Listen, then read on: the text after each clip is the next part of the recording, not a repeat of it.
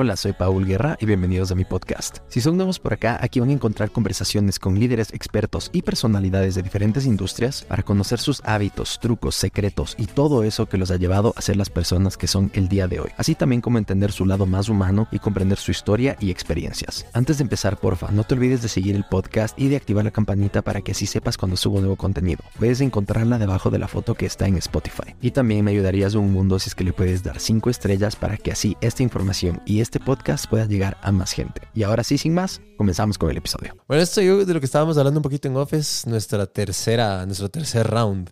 El primero todavía vive en los archivos del canal de YouTube cuando grabé con un iPhone en tu departamento. Sí, eh, a días, supongo, me acuerdo, Días, ¿no? días. Días del, de que se haya aprobado el matrimonio igualitario, que estábamos un poco Ajá. en conmoción todavía, conmoción, Social. sí, social, sobre todo organizativa y tal, Mm. porque como yo te comentaba en esa época, no es que fue el plan inicial que saliera tan rápido. Claro. afortunadamente no fue, no fue mm, eh, frente a la estrategia que se planteó en, en un, en un inicio, que era eh, acabar con las instancias internas y subir al sistema interamericano. Ese era como el plan inicial. Pero las circunstancias cambian, entonces uno tiene que adaptarse a las circunstancias y bueno, salió el 12 de junio del 2019 y bueno, a partir de ahí creo que ha sido un, un- un aporte importante a la sociedad ecuatoriana.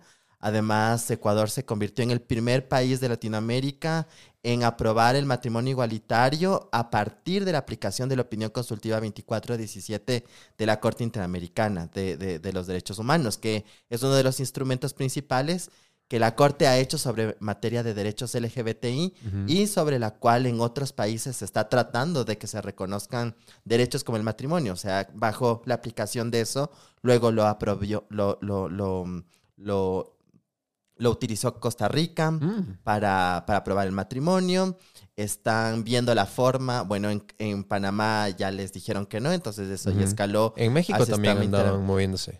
Bueno, en México ya viene aprobándose desde el año 2000, de 2015 a 2016 el matrimonio igualitario. Sin embargo, ahí había sido el, el tema es que lo tienen que hacer aprobar estado por estado. Ujú. Entonces, ese es el, el tema de, de ser un, un- Estado federado. un estado federado y, y el, y, y- en contraposición del nuestro. Pero bueno, eh, frente a, cua- a- a cualquier pronóstico se logró y creo que eso ha sido importante para posicionar la lucha de derechos y sobre todo lo, que implica el diálogo entre el sistema interamericano de protección de derechos con los sistemas constitucionales y ahí con la nueva composición de la Corte Interamericana creo Mm. que dio un aporte importante para la para el sistema, para la región y también para el, el análisis internacional sobre el tema. Espectacular, de cierta manera, poder ver que el, el país tomando como que la iniciativa o llevando la punta sobre un tema tan importante por primera vez, porque por lo general estamos acostumbrados a ver al Ecuador como que liderando los rankings, pero de cosas negativas. Como que los países más corruptos del mundo, boom, Ecuador está siempre en un puesto súper alto o cosas así, con el riesgo país más alto, donde la inversión extranjera es más riesgosa, donde no es atractivo. O sea, estamos en, en- en rankings negativos. Y en algo tan importante como la igualdad de derechos, como tú hablas, poder haber tomado la iniciativa a nivel regional en base a una consulta de la comisión. ¿Fue de la comisión o de la corte?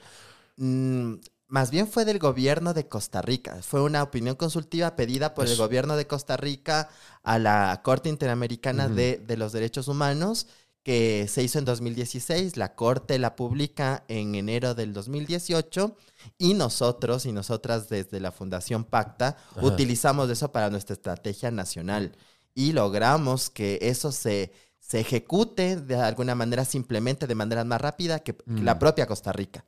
Y eso, eso fue lo, lo- lo importante, más bien de la organización social, de lo que significa la lucha de los derechos, lo que significa el litigio estratégico por parte de la sociedad civil y también la voluntad política que tuvieron las autoridades judiciales en el año 2019. Eso te iba a decir, porque de cierta manera hasta se les alineó las estrellas. Justo en esa época la Corte Constitucional llega con un montón de jueces que eran mucho mejor preparados, con un poco también de background en tema de derechos humanos y como que se alineó y se tuvo que dar con los jueces que estuvieron en ese momento. Claro, claro, porque eh, cuando se inició el proceso no, no estaba esa composición de la Corte. Constitucional y además como se veían dando las cosas no es que era la pretensión eh, llegar a la Corte Constitucional. O si llegábamos a la Corte Constitucional, que ahí se dilate tres, cuatro, cinco, seis, siete años el estado, los procesos estancados.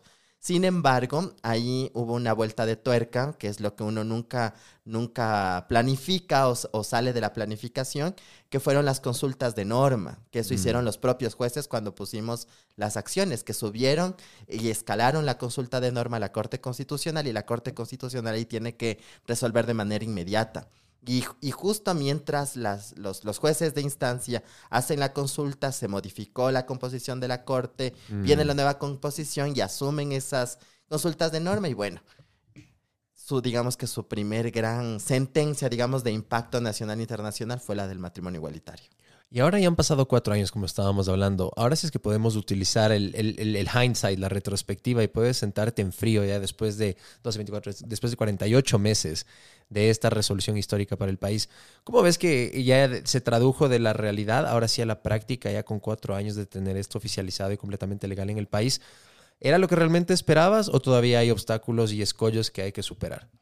Bueno, para el acceso directo no, o sea, desde julio del año 2019 las personas ya han podido casarse, ya hay más de 250 parejas que se han casado desde el 2019 hasta la ¿Solo 250? sí. Wow, ¿te acuerdas que en ese entonces hablábamos que una de las tesis era que la gente le daba miedo que iban a salir corriendo a casarse, pero por poco en centenares, en, millares? En manada. Ajá, y, hablábamos de eso, no porque algo es legal, es porque todo el mundo va a salir corriendo a hacerlo. Exacto. o sea, ya ves, 254 años es nada. No, eh, es que el, tema era con el matrimonio igualitario plantear la, discusión social y plantear sobre la, mesa la necesidad de discutir la desigualdad estructural de la población LGBTI y por qué en un contrato que es civil debe haber una condición de restricción por la condición de orientación sexual y que refleja eso eh, eh, una estructura histórica de prejuicios en contra de la población LGBTI,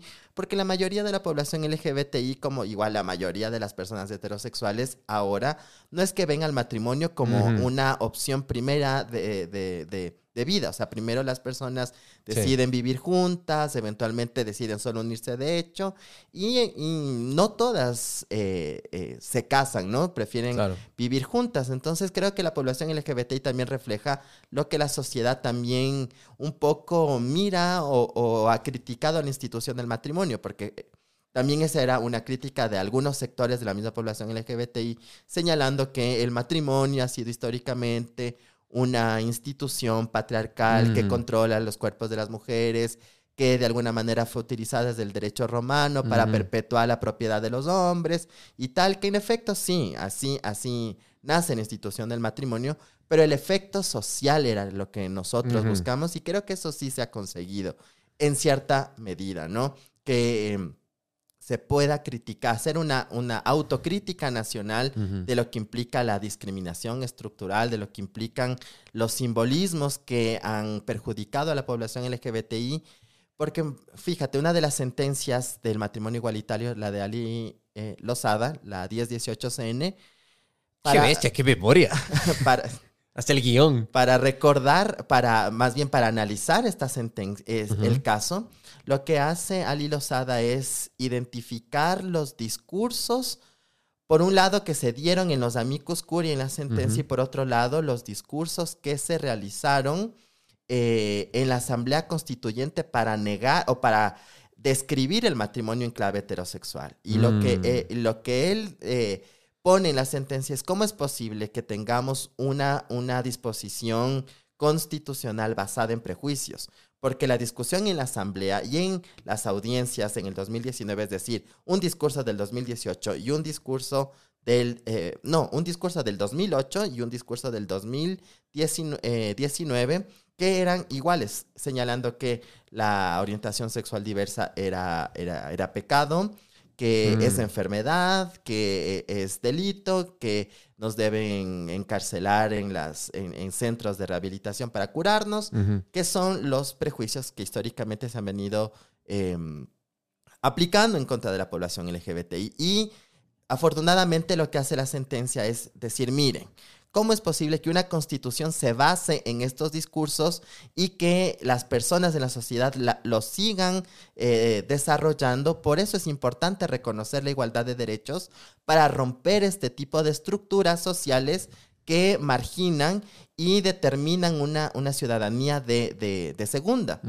más allá de lo, del derecho de poder casarse, es justamente mostrar una estructura discriminadora para tratar de eh, eh, modificarla desde lo jurídico, pero no basta en lo jurídico, ¿no? O sea, eso era una, una punta de lanza para que la sociedad comience a pensarse por qué hay violencias contra la población LGBTI, por qué hay discriminación, por qué todavía sigue existiendo segregación contra las personas trans. Entonces creo que eso sí funcionó porque si recordamos las elecciones últimas presidenciales, los temas de la población LGBTI son, era, fueron temas importantes donde el voto se comenzó Sobre todo para la segunda vuelta. Fue, yo creo que trascendental, una vez que, y siempre hablo de esto en el podcast, sabemos a un Guillermo Lazo extremadamente conservador en sus creencias personales, para segunda vuelta, de cierta manera, abriendo un poco más su mente, lo cual yo creo que fue estrategia, no era que era una convicción personal de él, pero eh, así, o sea, un poquito más progresivo y, hablando con sectores sociales con los cuales él jamás antes hubiera hablado. Entonces, eso yo sí me di cuenta que fue una especie de estrategia política para la segunda vuelta. Fue un marketing electoral porque el público cautivo que de los candidatos que quedaron tercero y cuarto, es decir, Yaku y Herbas, y Herbas que era el más pues fuerte en el tema social, ¿verdad? ¿O me equivoco? Al, menos en el tema de género, en el tema de género sí eran los, los más, que tenían un poco más de visibilidad sobre, una suerte de sensibilidad sobre estos temas, pues Guillermo Lazo cooptó, cooptó, digamos, ese, ese discurso que lo pudo haber cooptado Arauz. Pero el mm. problema es que Arauz no se atrevió a ser más, más eh, expresivo estuvo tibio, dices tú. Estuvo tibio sobre, sobre, sobre el tema, tema de aborto, sobre el tema de temas LGBTI, pero conociéndole ya el discurso después de la campaña, eh, se nota de que él no, no es el nivel de conservadurismo del correísmo tradicional, sino que tiene una lógica más, más amplia, al menos en estos temas, pero no Tal vez por la estrategia, por la estructura electoral de ese momento no se atrevió a, mostrarlo, pero eso fue captado por Guillermo Lazo, mm. utilizado como, como un pinkwashing de, del tema electoral. Pinkwashing. Nunca había escuchado ese término antes. ¿Qué es pinkwashing? Como un white, o sea, whitewashing, ese sí he escuchado, pero es otra cosa. ¿Pero qué es el pinkwashing? Claro, es hacer como una, una fachada, una fachada de que eres progresivo en los temas de género, en los temas del mm. LGBTI, como superficial para un objetivo específico, que es lo que se habla de pinkwashing de las marcas, por ejemplo. Lo que hace Budweiser, el escándalo que recibió con Bud Light. O sea, eh, que en el que em, las marcas, de que las empresas sí, en junio son super pride y no sé qué, tal, tal, tal, pero no tienes políticas inclusivas, no mm. hay población LGBTI visible dentro de la empresa, sino lo utilizan como un, un factor comercial de supuestamente eh, visibilidad y de, y de, y de abrazar a la población LGBTI a través de la marca, pero que sus prácticas internas no lo, no, no, no lo reflejan. Entonces el pinkwashing electoral lo hizo Guillermo Lazo y, y le resultó, digamos. Pero también. Pero yo, te vi muy crítico desde el inicio. Puta, estabas en el Twitter, pero ajá, muy bien, muy bien, ganó señor, pero puta, desde aquí voy a estar ya dándole palos si es que no hace lo que cumplió y, en efecto pasó eso. O sea, yo fui súper crítico desde que se utilizó, porque lo, lo, que hay que pensarnos en los políticos es su coherencia ideológica. Entonces, una persona que y un partido que históricamente ha estado en contra de los temas LGBTI, que ha votado en contra, que ha utilizado el discurso de la ideología de género para, para mm, boicotear o restringir los derechos de la población LGBTI dentro de la Asamblea eh, em, Nacional, no le voy a creer que de un rato al otro sean súper abiertos. Tuvo una epifanía y... Claro, entonces era, para mí era súper evidente de que era un pinkwashing y en efecto así pasó. y, y lo que hacen es justamente cooptar a personas para que hagan notar que están a favor de, de, de ese pinkwashing, que así ciertas figuras vocales sobre los temas LGBTI se dejaron cooptar por el, también por el discurso anticorreísta y se, y se, y se afincaron con la campaña de Lazo. Incluso un activista de una provincia del país, en una de estas, ya una vez que ganó, que ganó Lazo, le pide perdón a Lazo. Dice, señor Lazo, en nombre de la población LGBTI, le, le, quiero pedir perdón por todos los ataques que se dieron de parte de la población en... en... O sea, él se tomó el nombre de todos sí. así por las webs. Claro, sí, sí, sí. Entonces, fue... Es, o sea, son estrategias del discurso político y tal. Yeah. Y en efecto luego se creó la, la, la, famosa Subsecretaría de Derechos Humanos y se creó esta Secretaría de Diversidades, pero sigue siendo pinkwashing. Mm. Sigue siendo pinkwashing porque no es una instancia real que tenga presupuestos fuertes, que tenga políticas públicas fuertes, que haya generado transformaciones eh, fuertes, sino que simplemente son campañas por redes sociales, que van por aquí por allá hablando y, y, y, todo bien, ¿no? Pero no hay, se evidencia que no hay una voluntad política y real sobre mm. el tema, sino poco decir, sí, dijimos esto en campaña y pongamos aquí cositas, cositas para que muestre que algo hemos hecho. O sea, la fachada, ahí sí volvemos al pinkwashing, como Sí. dices. Y esto nos lleva ahora a 2023. Ahí Estamos hablando de la última elección presidencial, la del 2000, que fue 2020, creo, ¿no es cierto? 2020. Sí, 2020. Entonces han pasado ya tres años, nadie contaban que iba a haber una muerte cruzada y aquí en estas estamos va a haber elecciones presidenciales muy pronto. 2021, 2021 fue. claro, porque Sí, solo sí, está dos años. Claro, 2020 Ajá. fue el, la- el mierdero de toda la Ajá. pandemia, tienes razón. Eh, ¿qué, qué, ¿Cómo ves ahora el cambio? ¿Crees que hay alguien que ya está empezando a mostrar una especie de pinkwashing? Ahorita todos están enfocados más en el tema seguridad y no hablan mucho de la agenda social y sobre todo de diversidad y de identidad y de género y toda la agenda LGBTI. ¿O crees que eso ha quedado, como te digo, en un segundo plano porque ahorita todo es seguridad, seguridad, seguridad? Creo que mm, la, el, el- bueno, también hay que tener algo en claro. Ujú. La, él o la presidente o presidenta que llegue a ganar va a gobernar año y medio. Sí. Y solo va a poder hacer cosas un año, realmente. Y el, y el, y el, Porque el medio año dices el- que es de aprendizaje, según tú, ¿o por qué? no, yo creo que el año, el año, o sea, sí, del año y medio, Ajá. el otro, el medio, Ajá. va a ser campaña. Mm. Va a ser un, va a ser un, eh, va a ser de campaña o de reelección. O para posicionar al partido con el que ganó si quieren que vuelva otro y que no esté el mismo Y que ganar sea, full que sea, asambleístas. que y sea una- transición porque no vas a poder hacer mucho en año y medio realmente además cómo se ha venido desinstitucionalizando y, y minando el estado desde dentro desde el gobierno de, de- de Moreno hasta ahora va a ser súper difícil hacer grandes transformaciones en año y medio si no hay que resolver las urgencias Y aparte, el que gane va a tener, no va a tener, nadie va a tener mayoría en la asamblea, por más que el correísmo sea un voto duro y voto fuerte, no es que va a ser una mayoría, sino va a ser la mayoría más, la minoría más grande, de cierta manera. No es que es una mayoría absoluta, o sea, va a ser una minoría la más cuantiosa, pero va a ser una asamblea también como la que tuvimos recién, o sea, un poco complicada. Sí, pero yo creo que no tiene nada que ver lo uno con lo otro. Porque tú puedes tener una asamblea que esté en contra, digamos así, entre comillas.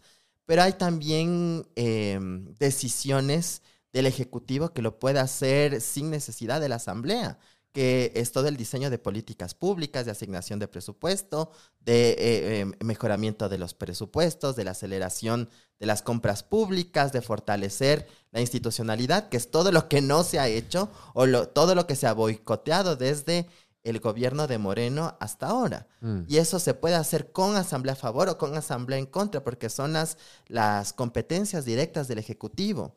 Ahora sí, para eso necesitas... Y, y realmente para un año y medio no necesitas reformar gran cantidad de leyes para que esos temas urgentes se tomen con, con seriedad. ¿Cuáles son esos temas urgentes?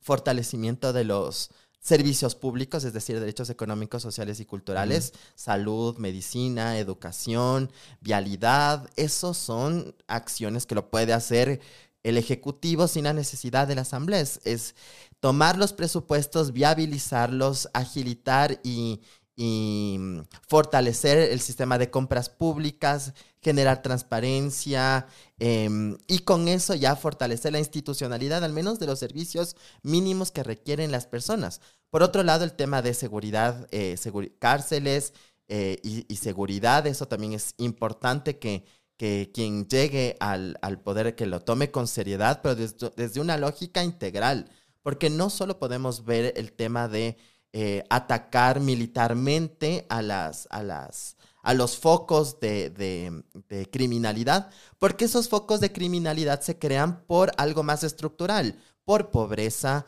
por inequidades, por falta de acceso a la, a la, educación, por falta de acceso a oportunidades, es que muchos sectores de la población van hacia los sectores que les ofrecen, de alguna manera, a través de la vía criminal, mínimos de condiciones de vida o de acceso a recursos que lamentablemente el Estado ha minado por más de seis años. Y creo que es importante ver la seguridad desde una lógica integral desde una lógica completa y no solo la, la, criminalidad respecto a los delitos, sino de dónde provienen, ¿Por qué, por, qué se, por qué se provocan esos delitos. Tiene que ver esto un tema de inequidad social, tiene esto que ver con la, con la falta de generación de mecanismos de fortalecimiento de la institucionalidad de la seguridad pública, es decir, inteligencias, eh, eh, controles para la, el tema de anticorrupción dentro del, del, del, mismo Estado y el trabajo articulado con otros gobiernos para que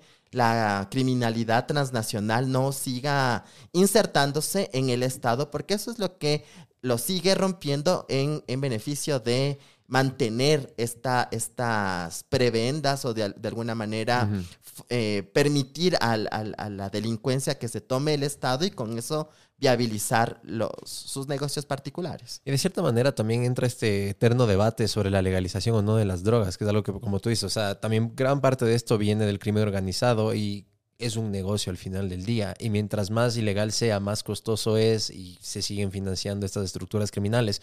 Yo siempre me pregunto el por qué, o sea, el porqué de las cosas. A veces no es coincidencia que algo sea ilegal porque no es, o sea, es sentido común, no, no es sorpresa para nadie que el, el, hecho de hacerlo ilegal genere el crimen organizado y todas estas ya multinacionales o transnacionales delictivas que hay que vienen de México, de Colombia, de todos lados.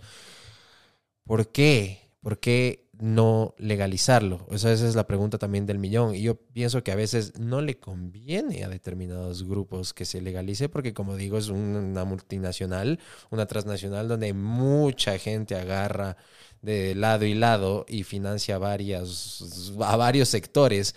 Entonces no conviene. Pero ¿tú cómo ves ese tema del tema de la legaliza legalización de las drogas desde tu punto de vista? ¿Crees que eso sea posible en algún futuro en el país o es una utopía? Digamos que cuando se, com se comenzó con la marihuana aquí en el país uh -huh. para fines medicinales, uh -huh. fue una decisión importante, un poco para estar a la par con algunos de nuestros vecinos como Uruguay, como Colombia. Y ¿Qué pasó, por ejemplo, en Uruguay con la legalización de la marihuana, tanto para fines medicinales como recreacionales, que cobraron impuestos? Claro, eso es en California también. Pero ahí el, el gobierno agarra un... Claro, un, un porcentaje importante. Claro. Regulas, eh, cobras impuestos. La calidad de, mejora. De la producción, incluso puedes exportar, porque sí. Uruguay exporta a Canadá cuando se les acaba, por uh -huh. ejemplo. Y es un importante ingreso. Correcto cuando está justamente en estos, estas sustancias bajo la lógica de de la, de la criminalidad o que están prohibidas tajantemente, uh -huh. pues es un, es un eh, el Estado no puede regularizar su producción, el Estado no puede cobrar impuestos por su producción y obviamente el crimen se asienta en esos, en esos mecanismos de obscuridad para poder producir y exportar dentro de los, de los marcos de los, de los negocios ilícitos. Sin embargo, también hay otra cosa que debemos pensar, es ¿Quién consume esta droga? ¿Marihuana con... o hablamos de la H? En, de esas en, cosas que hay por en ahí? general, en, en, general, ¿quiénes son los mayores consumidores ge geopolíticamente hablando? No somos los países productores mm. de la materia prima, son otros. Es del norte global. O sea, es, es Norteamérica, es, es Europa. ¿Quiénes son los mayores consumidores? ¿Hacia dónde va el, el digamos, entre comillas, el producto? Y el tema es que también geopolíticamente hablando, modifican la responsabilidad, es decir, ellos tienen, nos, o sea, más bien traspasan la responsabilidad a los países, entre comillas, que producen, pero hacen poco frente a su población, que son los consumidores. Entonces, no hay una responsabilidad directa también dentro de los países del norte global que tomen medidas para legalizar, para, para um, o, o, de alguna manera también ser más, más fuertes con los temas de, de, de tráfico. Uh -huh. pero toda la responsabilidad viene a los países, entre comillas, productores. Y ahí es cuando la inequidad geopolítica respecto al tema se evidencia. Pero bueno, por lo menos en Estados Unidos ya hay una corriente muy grande y hay muchos estados que cada vez siguen legalizando más el tema, no solo de la marihuana. Hay estados que ya están legalizando los psicodélicos. De hecho, hay tratamientos en contra de la depresión con ketamina. Están hablando de, de mushrooms para el tema también de la depresión, pero obviamente todo guiado con un profesional. No es que voy, puta, me compro una funda de mushrooms de un brujo en una esquina y me voy ahí a un desierto y a huevadas. O sea, es, es regulado y todo pero cada vez se está empezando, por lo menos en Estados Unidos, a legalizar más y también el hecho de que hay gente que le encontraban con, no sé, una fundita de marihuana o algo y terminaban en la cárcel. Entonces también está hablando del tema de, sacar de las prisiones a eh, toda la gente que era solo por, por, por como una exposición, eso, por microtráfico. Cuando es algo que eh, ya se volvió legal en otros estados, entonces dicen, pero si es que ya es legal, porque hay gente que todavía está presa por haber fumado marihuana o cosas así. Y ahí viene el otro, pues, es, un rabbit hole que nos podemos ir, pero en cambio viene que el sistema penitenciario en Estados Unidos es privado, entonces ahí viene toda esta otra teoría de que es un negocio, entonces mientras más gente meten en las cárceles, les conviene y hay pues, claro. cuatro mil conspiraciones. Y, y sobre todo que en nuestros países de Latinoamérica quienes van a la cárcel son los pobres. Mm. O sea, no son las grandes cabezas de los de cuello blanco, quienes realmente hacen, generan mm. delitos que, que, minan y que violentan los derechos de las personas. Esas personas no van a la cárcel, no son perseguidas por el poder político, económico, eh, social que pueden tener y quién, de quiénes está, o sea, quiénes son la población carcelaria, mayoritariamente hablando, son personas pobres. Mm. Y creo que, creo que ahí es donde también la sociedad y quien llegue a la presidencia, quien llegue a la asamblea, tiene que pensar más allá de detener al delincuente por X o Y razón, sino mirar por qué llegan a ser delincuentes, a qué personas se, está persiguiendo, por qué las personas más pobres son las que mayormente van a, las cárceles. Y creo que ese es un, debate que tiene que ser mayormente trabajado por las instancias políticas, pero si no llega nadie con una conciencia social a los puestos de poder, ese debate no se va a dar. Y mm. ese es un poco el problema de solo pensarnos desde, eh, desde la persecución de la criminalidad por la criminalidad y no pensar en, las, en las raíces estructurales de la criminalidad. Si has escuchado, te has dado cuenta que cada que dicen la guerra contra fill, in the blank, espacio en blanco, lo que sea, nunca se acaba esa tal guerra. La guerra en contra de las drogas, esa mierda creo que viene desde los 80, finales de los 70, lo que sea, y no ha pasado nada. La, la guerra en contra del terrorismo, la guerra en contra de lo que sea, es un negocio también. Y el principal negocio en el mundo son la venta de armas. Claro, eh, o sea, todo, la una cosa conlleva la otra. El, el, Military Industrial Complex, o así creo que sea. Claro, o, las, o las guerras que a veces son prefabricadas justamente para movilizar las economías. Y eso en contra de quién va, de la gente. Ahí es cuando digo, por eso es que el tema de que sea ilegal es un negocio. O sea, por eso digo, o sea, no es coincidencia que detrás de todo esto o sea, hay gente con muchísimo poder, que obviamente a muchísima gente le conviene que siga siendo ilegal y mientras siga haciendo esto así, va a seguir siendo legal. Totalmente. Entonces creo que, eh, pero es modificar una concepción del fenómeno de manera global. Mm. Porque si las dinámicas en el norte global no se empatan con las necesidades del sur global, vamos a seguir manteniendo estas disparidades, donde, qué sé yo, desde eh, gobiernos medianamente más progresistas pueden tener estas intenciones, pero si los estados eh, del norte global, como Estados Unidos, Canadá, Europa, tal, no les parece, entonces seguimos en el ciclo y no hay una modificación de la estructura. Cris, en el tema ahorita de elecciones 2023, ¿has tenido tiempo de revisar los planes de gobierno de los candidatos o no? Sí. ¿Quién te parece que tiene una agenda en cuanto a diversidad, género, inclusiva, que es mucho más atractiva de los que has podido analizar? Creo que ninguno tiene como prioridad el tema. Ya. Eh, y se entiende por lo que te decía antes, porque no es, para gobernar un año y medio no es una prioridad eh, a largo plazo. Eh, mejorar estas condiciones. Pero hay cosas, por ejemplo, que no puedes decir que no es de emergente, que no es necesario, como el alto índice de, desapariciones y muertes y violencia que viven las mujeres. Entonces, eso es algo que tiene que verse tanto desde el área social como desde el área de, las políticas criminales. pero no hay tanta visión, todo el tema es más el tema de seguridad, el tema cárceles, em, y la prioridad justamente en, en esto es lo que se va a llevar el, el debate, es lo que nos van a llevar en el debate eh, y en la confrontación política cuando ya comience la, la, la, campaña. Esos van a ser los temas centrales. La criminalidad, el tema de la seguridad y básicamente eso va a ser uh -huh. lo que lleve todo. Pero lo que yo te decía antes, lo que me preocupa es que cuando hay políticos que son tibios, y yo he escuchado en algunos otros medios de comunicación que algunos algunos presidenciales se dicen la tercera vía, o sea, que no son ni fu ni fa, que, ¿Quién, quién, quién que no eso? son ni izquierda ni, ni, ni, ni, ni de derecha. Ah, bueno, eso yo he escuchado a Otto, decir que él es pragmático y que a él no le gustan las etiquetas. Por ejemplo, yo le he escuchado eso a Otto, yo le he escuchado esto a Topic, le he escuchado esto a Freile. Bueno, Freile ya no está Claro. en la contienda. Pero sigue en el equipo de Jan Topic. Ajá, entonces estas, estas ambigüedades sí generan una, un- una inestabilidad a, la- a la- a largo plazo, porque, por ejemplo, una persona que es clara eh, de, de izquierda o centro izquierda va a estar clara que sus prioridades va a ser fortalecer el Estado, Mm. tener mayor presencia del Estado y, y trabajar sobre políticas de, de regulación económica y con eso mejoramiento de las políticas sociales. En cambio, con, eh, eh, con ideologías más de, de derecha o, de derecha extrema, tú ya sabes que eh, el posicionamiento de esas personas, ideológicamente hablando, es minimizar el Estado, desregularizar la, economía, privilegiar a la propiedad privada sobre el tema, el tema de la propiedad, de la, digamos, no propiedad comunal, pero más bien de la distribución de la riqueza, que se guía más por la libertad del mercado.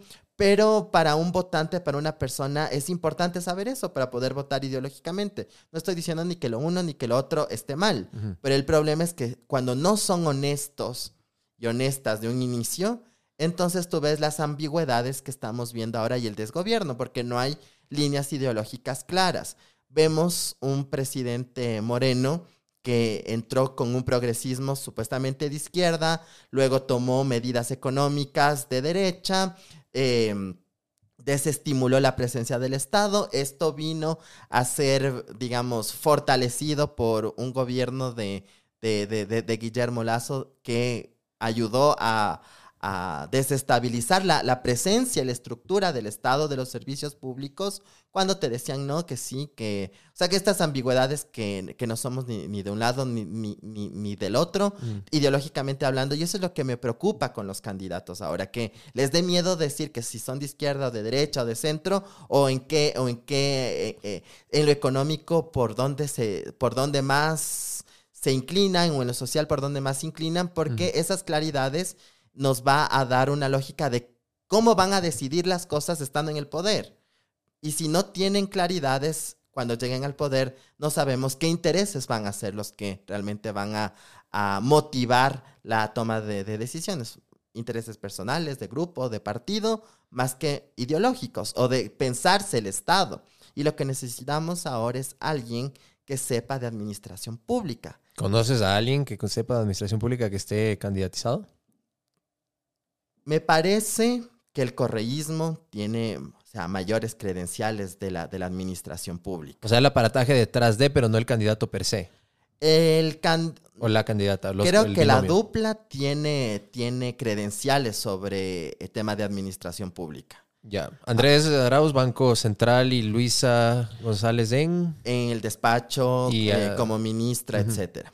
Obviamente hay una crítica respecto a los casos de corrupción que ha existido y todo el tema, pero mm, también eso, eso, o sea, es el partido, las personas, pero quienes están de candidatos aún no, digamos que no se les ha comprobado nada, entonces no podemos señalar que realmente han participado, han sido parte de, de un tema de, de corrupción, así que sería falso eh, establecer eso, pero em, digamos que ellos tienen las mayores credenciales para poder decir si tienen un conocimiento de cómo funciona lo público. ¿Y qué pasa, por ejemplo, con el ejemplo del caso de Otto Sonnenhorst, que fue vicepresidente? También conoce el tema de. Pero estuvo vicepresidente meses y después renunció.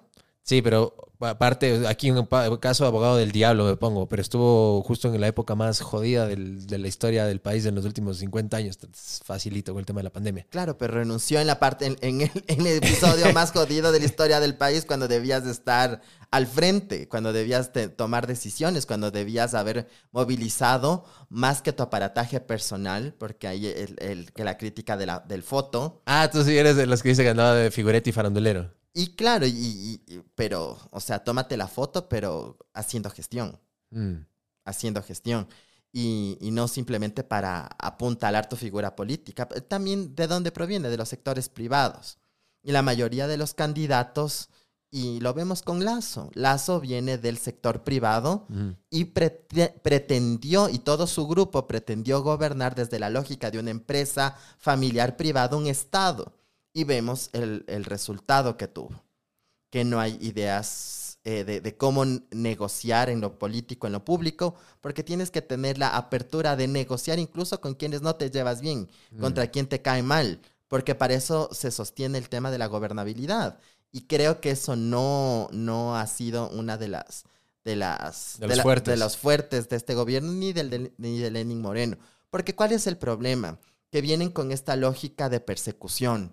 O sea, con este discurso anticorreísta, anticorreísta de, de, de hacer a un lado, hacer a un lado, hacer a un lado, minar y, y- y minarlos políticamente, pero lo que han hecho, lo que han conseguido ha sido el efecto totalmente contrario. Y vemos eso en, la- en los resultados de las elecciones de, la- de las- Seccionales. de las seccionales. Ujú. Y, y si no tienes la posibilidad de establecer negociación, diálogo y acuerdos públicos, Mm. porque eso también es un problema. A veces negocian, acuerdan, pero no es público. Entonces, después se andan, se andan, se andan culpando de que no cumplieron, de que sí cumplieron, de que negociaron, de que no. Y si tú te acuerdas, en, las, en los primeros días de- del, del gobierno de Lazo, supuestamente había un pacto Para la o un presidencia de la acuerdo Asamblea. para la presidencia de la Asamblea, pero que nunca fue público, que no se habló y luego Guillermo Lazo supuestamente traicionó a- a- a la- al Partido Social Cristiano y al correísmo y luego todo lo que degeneró eso, ¿no? Desde eso fue a la mierda ese gobierno prácticamente. Y se lo dije a Juan Fernando Flores. Desde ese día empezaron ahí ya mal. Porque no le permitieron gobernar. Después la asamblea se volvió un circo, se volvió una pendejada insostenible y eso nos pasó, terminó en lo que pasó. Pero como te digo, como te, como te decía antes, puede- la Asamblea pudo haber sido el circo, pero si tú tenías gestión pública, Mm. Sostenimiento de lo público, de los servicios, ibas a tener a la gente de- en tu favor. Pero no tenías a la gente de- en tu favor porque una cédula te, te tocaba tramitar en 5, 6, 7 meses, los pasaportes en 6, 7 meses, no había, no había mm, medicinas en los hospitales, Mm. la infraestructura, entonces no vas a tener ni, ni lo que no necesitas del, legislati- del legislativo, pudiste hacerlo bien, no vas a tener oportunidad entonces con acuerdos con el legislativo para hacer lo que necesitas con, con el legislativo. Qué, qué- qué cosas de la vida. Jamás eh, escuchándote me hubiera imaginado que tú y, por ejemplo, alguien que ideológicamente es tu némesis, tu, tu lado opuesto, alguien como Esteban Torres, estén exactamente, pero por poco textualmente lo que me dijiste. Él me dijo algunas veces como que hay que llegar a consensos, hay que saber acordar cosas, o sea, uno no quita al otro, porque él se lo acusó mucho de que el Partido Social Cristiano se alió con el correísmo. Y le dije, ¿qué fue Esteban? ¿Eres correísta, sí o no? Y me dijo, no, pero si algo le respeto al correísmo es que yo puedo lograr consensos, acordar cosas y me respetan la palabra y es algo que no encontré en Creo ni en el gobierno de Guillermo Lazo. Entonces digo, en que, estoy en el, en, en- en el en The Matrix ahorita como que digo, wow, tú y el Torres ahorita están alineados en una cosa, así que jamás hubiera pensado que estuvieran de Es acuerdo en que algo. en el tema política y de pensarnos el Estado, hay cosas que puede ser que tengas nociones compartidas en ciertas cosas. Entonces creo que en el tema de la administración pública, los servicios, en fortalecer el Estado, podemos tener esos, esos, Puntos esos en común. puntos en común. Ahí si hablamos temas de género y tal, ya ah, puta, es- no es- hay jamás. Ahí no hay forma, ahí no hay forma. Pero esa es otro, otra, otra, otra batalla. Pero al menos de que tengamos seguridad social, que ahora nos quieren minar también a la seguridad social. En serio. Sí. Hay una propuesta, salió esta semana, de que se quiera aumentar eh, los años de, de aportación entre otras cosas, para modificar el sistema de, de seguridad social, que ya está Quebrado. ya está, sí, y, y bueno, entonces, a, a meses de que se vayan, y claro, eso te da, te da cuenta de que hay interés, hay, siempre hubo los intereses de privatización de, de los servicios públicos, ¿para qué? Para fortalecer los Pero bueno, eso está en contra de la constitución, los estratégicos, por lo menos, no hay como, solo hasta el 49% de las Claro, acciones, entonces pero- no pueden. Pero mira, aquí con la constitución han hecho Saludo a la bandera, dices tú. Sí, entonces han hecho cosas que no necesariamente se alinean a la Constitución, pero en todo caso, en todo caso, lo importante es tener claridades de fortalecer lo público. Que Mm. si no fortaleces lo público, no generas igualdad. Y ahí, independientemente de qué partido seas, es uno de los mínimos que hay que pensarnos. Y creo que em, en el partido de gobierno actual eso no fue una prioridad jamás y vemos cómo ha sido trabajado el tema de lo público y eso da un... Por eso te digo que cuando, cuando los candidatos son tibios, es decir, ni son ni de aquí ni de allá, ideológicamente hablando, es el miedo que cuando estén en el poder tomen este tipo de, de decisiones que más bien están enfocados a un beneficio de grupo, Mm. de una élite, más que del colectivo social. ¿Sabes qué es interesante que le escuché a, a Otto? Porque justamente estaba hablando de los tibios y de lo que veo, ahí lo pusiste en ese saco de los que no se definen ni de un lado ni del otro. Tal vez se dieron cuenta precisamente de lo que tú dices, de, de la falla máxima de Guillermo Lazo, que fue primero el tema comunicacional, que nunca la gente no entendía ni, sabía qué hacía porque nunca comunicó qué hizo. Y segundo es que le dio mucho, mucho énfasis, como tú dices, a cosas que no fue lo social, al tema macroeconómico, al tema de los multilaterales, al tema de las reservas internacionales, a temas que no son tangibles y no son agarrables. Y ahora le escucho, por ejemplo, a Otto decir que eh, es que tengo fresca la conversación porque con él conversé hace unos 3, 4 días y dice que él le quiere dar mucho énfasis a lo público porque esto yo nunca había escuchado y no pude profundizar por falta de tiempo. Pero él dice que por cada dólar que se invierte en el sector público tienes 1.5 dólares de retorno. O sea, es es súper alto. No le pude preguntar el por qué, porque esto creo que lo hablamos en off an- antes de empezar la, conversión del podcast, pero es algo que me quedé loco porque nunca había escuchado ese concepto de por qué el invertir en lo público, de hecho es una buena inversión y te retorna más, seguramente porque los dólares empiezan a circular más, que seas carreteras, que seas hospitales, que seas escuelas, tal vez el dinero empieza a circular y por eso crece, pero nunca había tenido ese concepto de que invertir en lo público te da 1.5 de retorno por cada dólar invertido, algo nuevo que nunca había escuchado. Y eso es que justamente cuando inviertes en lo público lo que haces es cerrar las brechas de desigualdad y la, y la circulación del recurso dentro del mismo país. Porque el problema eh, que vemos es que cuando, cuando todo lo público se- te lo encargas a lo, a lo privado, no sabes si lo que le pagaste al privado se quede en el país. Puede ser que eso salga a cuentas extranjeras, que se deposite en, en otros países y no circule dentro del país. Y creo que eso es la, la la importancia de apostarle a lo público, de que las personas tengan estas posibilidades de acceder a lo público, porque eso genera justamente cerrar brechas en los temas de la, de la desigualdad.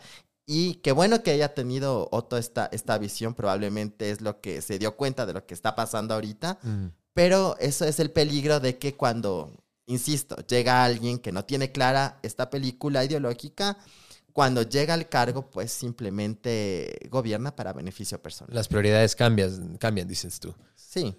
Hay un tema que quiero hablarlo contigo porque está fresco, también es reciente. Recién fue la Marcha del Orgullo en Quito, que estuviste. Cuéntanos un poco para la gente que te está viendo escuchando, tal vez gente que no tiene mucho conocimiento de este tema, qué es el Pride, qué es la Marcha del Orgullo y también por qué en Quito fue todo paz y amor y por qué en Guayaquil hubo todo este, Despelote. este despelote. Literal, literal. Sí, bueno. El Pride o la Marcha del Orgullo, sobre todo hay que enmarcarlo que no es una fiesta. Bueno, sí, bueno, es sí y no. sí, se meten en buena O sea, farra. eh, sí y no. Pero realmente es un ejercicio de memoria. Mm. ¿Por qué? Porque el Pride, ¿Y por qué se celebra en junio en la mayoría de Y países? es todo un mes, porque es el Pride Month. Sí, o sea, sí, pero realmente es por el 28 de junio. Mm.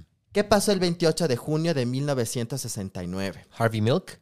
Eh, Stonewall. Mm. Sí, que fue el, el- el- en Estados Unidos el prim- la primera apropiación de la población LGBTI en lo público frente a, a, um, unos actos de violencia que sucedieron en la discoteca Stonewall en Nueva Mm. York. Y cómo salió la gente a protestar por esta, estas acciones violentas de la policía en Nueva York en función de las estéticas y las corporalidades que se utilizaban en la discoteca. Porque en esta discoteca para dejarte entrar tenías que ir vestido transgresoramente de las normas de género. Entonces tenías, si eras masculino, o sea, si eras hombre, gay, tenías que verte medio afeminado para que te dejen entrar. Mm. Sí, entonces era, era una, un código, digamos, para, para que te, porque obviamente en esa época era delito en Estados Unidos también, para que te dejen entrar en estos sitios underground. O sea, cacha que esta gente, perdón que te interrumpa, o sea, solo para poder irte de farra tenías que arriesgar tu vida, salir vestido con algo mucho más exagerado de como normalmente te quisieras vestir, solo para poder ingresar a la fiesta. claro, es que para, para hacer un espacio seguro, para que la gente que entre, Ajá. saber que no son infiltrados, que no es gente que quiere violentar, entonces esos eran los códigos. Igual aquí en Ecuador, eh, eh, cuando el- el- la homosexualidad era delito, los lugares donde las personas podían conocerse o estar o verse las personas LGBT en las discotecas y para entrar tenían, tenías códigos. Mm. Para que no entre la policía, para que no entre gente violenta. ¿Y cómo era el código? ¿Era alguna clave? Era, era alguna clave, algún código de clave o alguna, algunas Y cambiaba cada y rato cambiaban periódicamente justamente para, Wow. para evitar que la policía entre y les, y les masacre, ¿no? Hueputa. Y eso fue lo que pasó en Stonewall. Que eh, eh, en- entraron, les violentaron, no murió nadie, pero sí hubo violencia y la Mm. protesta fue tomarse los espacios públicos de la misma forma con la cual entraban a la discoteca. Mm.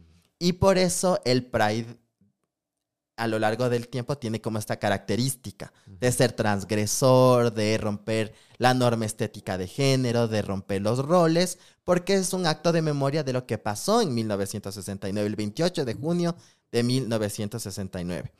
Además que ya, bueno, ya se convierte en un tema, en un tema ya, eh, digamos, de festival y todo, pero ¿por qué es, es esa estética o por qué es esta forma transgresora? Es porque es un acto de memoria de lo que pasó, de lo que pasó hace 50 años más o menos. Y claro, eso, digamos, es por qué se celebra el Pride y por qué es así. Y el arco iris, porque es el símbolo. Cuéntame un poquito de eso. Bueno, el símbolo es, bueno, un, una, un activista en Estados Unidos diseñó el, el, el- o tomó el símbolo del arco iris para darle algunos significados, ¿no? A cada color. Qué vida, qué prosperidad, qué unión, qué amor y no sé qué, no sé qué. Entonces, de- eso es, digamos, el por qué eh, se toma el. Además, ¿por qué arco iris? Porque Judy Garland, Eh, la actriz eh, estadounidense Ganadora que, del Oscar y toda y una que leyenda. pr- protagi- pro- protagonizó El Mago de Oz, ella era una aliada de las personas LGBT. Puta, y fue demasiado abusada como niña. ¿Sabes la historia de Sí, ella personal? sí, es sí. terrible, pero sí. ¿Y por qué se da Stonewall? Porque ¿en qué contexto se da Stonewall? Cuando ella muere, se reúne en Estados Unidos, en Stonewall, en la discoteca, como para hacer una celebración conmemorativa de la muerte de Judy Garland, porque era una de las, de las aliadas en esa época, que era súper eh, complejo ser. LGBT. No es que ahora sea menos, pero, o sea, pero en No, claro, contexto, puta, ha habido ¿no? un avance de 180 grados. Y claro, Mago de Oz, Arco Iris, eh, la, la Mm. canción Over the Rainbow y todo eso, por eso se toma el, el, ¡Jura! el- no símbolo. Claro. ¡Qué arrecho! Entonces, y de ahí se, se le da significado, pero Stonewall se da por el tema de Judy Garland. Y, el- y la, y, la- y la arremetida en ese evento sobre, sobre la muerte de Judy Garland en Stonewall, que luego se da el, el- el- la salida, ¿no? Del 28 de, de junio de- de- del 69. ¿Has visto la película Judy con René Zellweger? Sí. Buenísima. Sí, Puta, sí, ganando sí. el Oscar otra vez con esa peli, pero qué hijo puta que buena película. Claro, entonces y también, también la memoria de Judy Garland a través de la hija, como es la hija de Judy Garland, Me cagaste. No quiero hablar huevadas. es la, es, es- A ver, voy a googlear. es la, es, es esta, esta actriz que es súper de Broadway, que eh, ba- baila jazz, el- Liza Minnelli, creo que, ¿Así? creo que es la hija de, puede estar hablando pendejada. Sí, pero eso ahorita, lo bueno es que tenemos la tecnología a nuestro favor y vamos a sacarnos la duda ahorita con Google. Así rapidín. Eh, Judy Garland Daughter, se llama... Sí, Lisa Minnelli. Tin, tin, tin, la pegaste, ¿sí?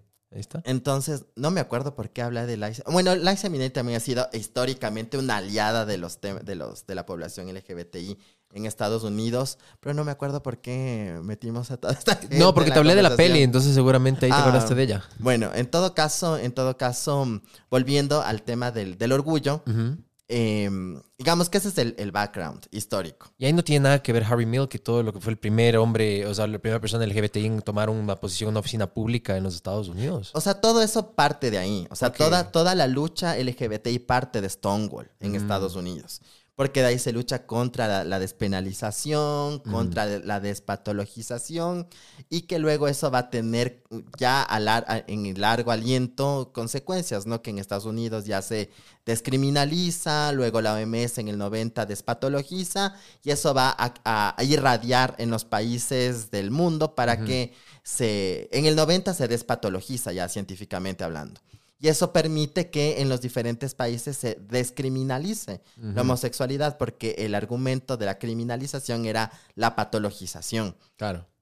Y eso, digamos, es el, el efecto irradiador de lo- del, del orgullo, ¿no? Comenzar a luchar por la humanización de la población LGBTI. Ahora de lo que, de lo, ¿por qué las diferencias, ¿no? En Quito y Guayaquil. Primero creo que es un tema, como te comentábamos antes, el tema político. Eh, en, en estas dos grandes ciudades del país gana el mismo partido, Mm. gana, el- gana eh, la Revolución Ciudadana.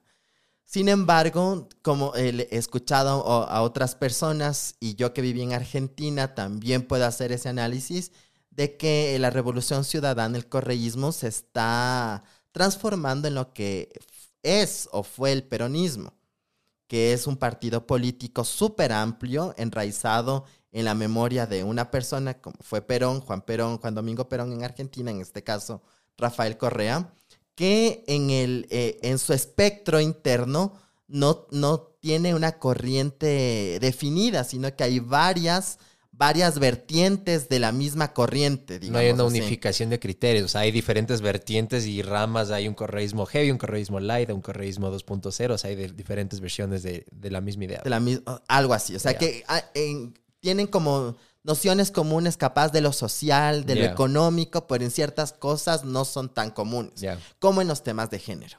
Mm. Entonces tú ves un correísmo de la costa, que es más conservador, que ahí está el alcalde de Guayaquil, que ahí está la candidata a, a presidenta del correísmo actualmente, y tú ves un correísmo de la sierra que es más abierto en estas cosas, Pavel y Paula Pavón, por ejemplo.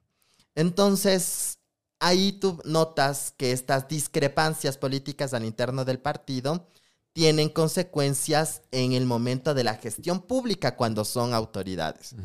En Quito, principalmente, eh, todo súper bien, se dio los permisos, se apoyó y, no hubo lío con la, la apropiación del espacio público, que es un día al año, o sea, no es que hace de esto cada fin de semana y tal, es un día al año.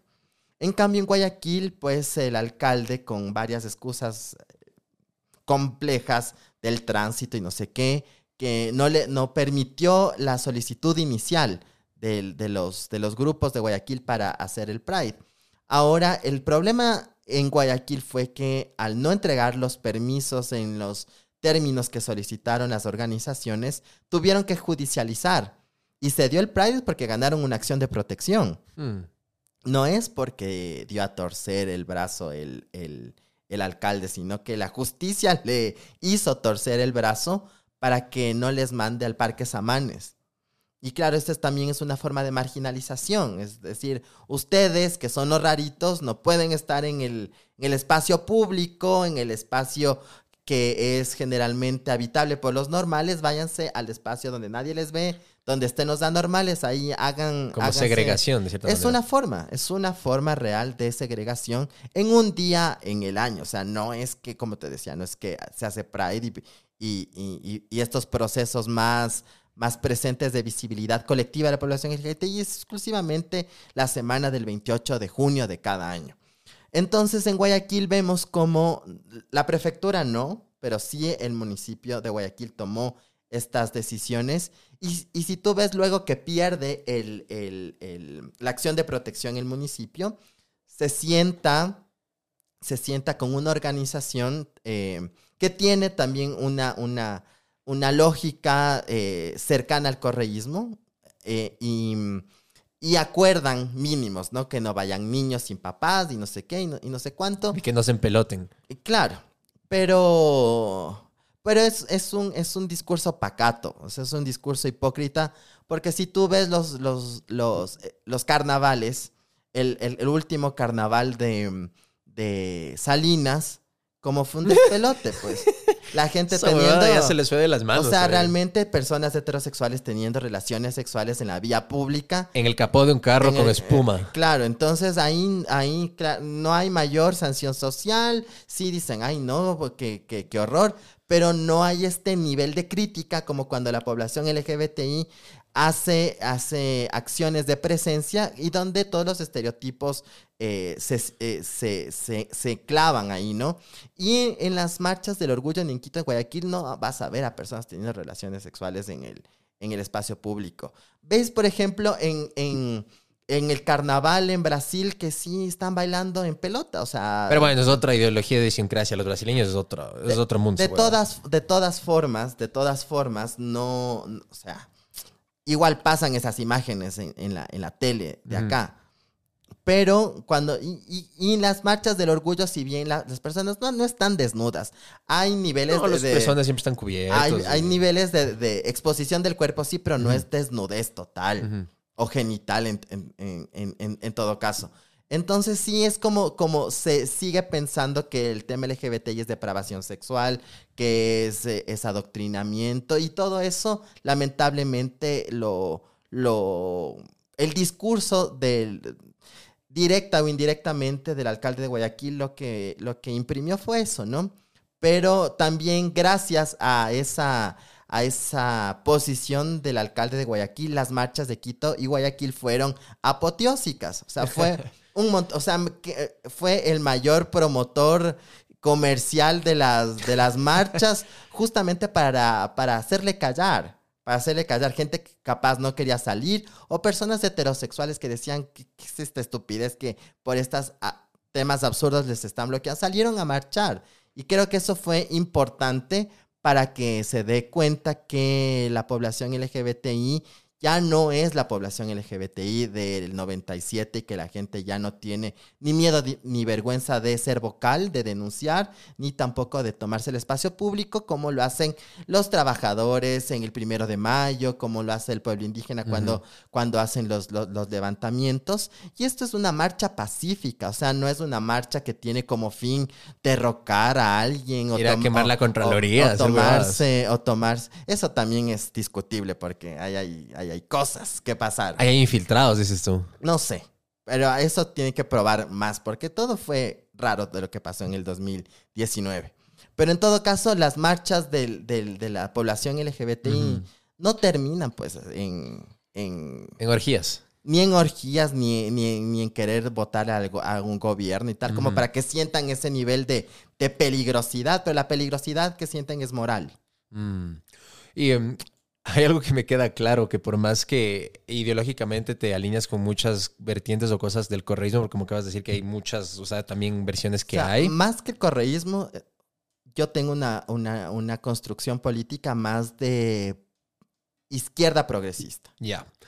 A lo que voy, digamos que eh, ese partido, en lo poco que hay ahorita políticamente en el país, es lo que más puede ofrecerte, algo que se alinea a lo que tú piensas, uh -huh. pero a lo que voy es que si es que, digamos que Alquiles Álvarez hace una gran alcaldía de Guayaquil y de aquí para el 2025 si quiere lanzar a la presidencia, por más que venga de ella, sé que o sea, de tu lado no va a tener un votante porque en el tema de género están completamente, son por los opuestos. Sí, o sea, el tema también es ver cuáles de los contrapesos internos. Yo sé que si hay compañeros y compañeras que al interno del partido están haciendo cosas como para modificar y hacer una pedagogía interna para que mm. puedan alinearse a los progresismos, a los progresismos del continente, pues porque mm. si tú ves los progresismos de Argentina, de Brasil, de Colombia, esta, esa, estas cosas son súper claras, o sea, no hay, no hay una noción conservadora. del, del progresismo. Entonces creo que es también tener coherencia de lo que significan las libertades individuales, las, libertades públicas y el gobierno no desde la moral personal, sino desde, desde em, el, servicio, el servicio colectivo y desde eh, los beneficios de identidad, pero también los, los, los, los derechos que tienen la- las personas en el marco colectivo. Por ejemplo, de lo que em, el expresidente de Uruguay, se me fue el nombre.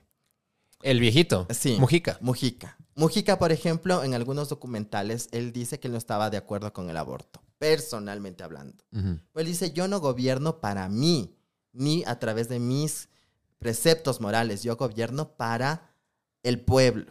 Y si las mujeres necesitan acceder al aborto por violación, pues yo me abstraigo de mi moral personal para brindar una posibilidad a lo colectivo de que puedan o no acceder.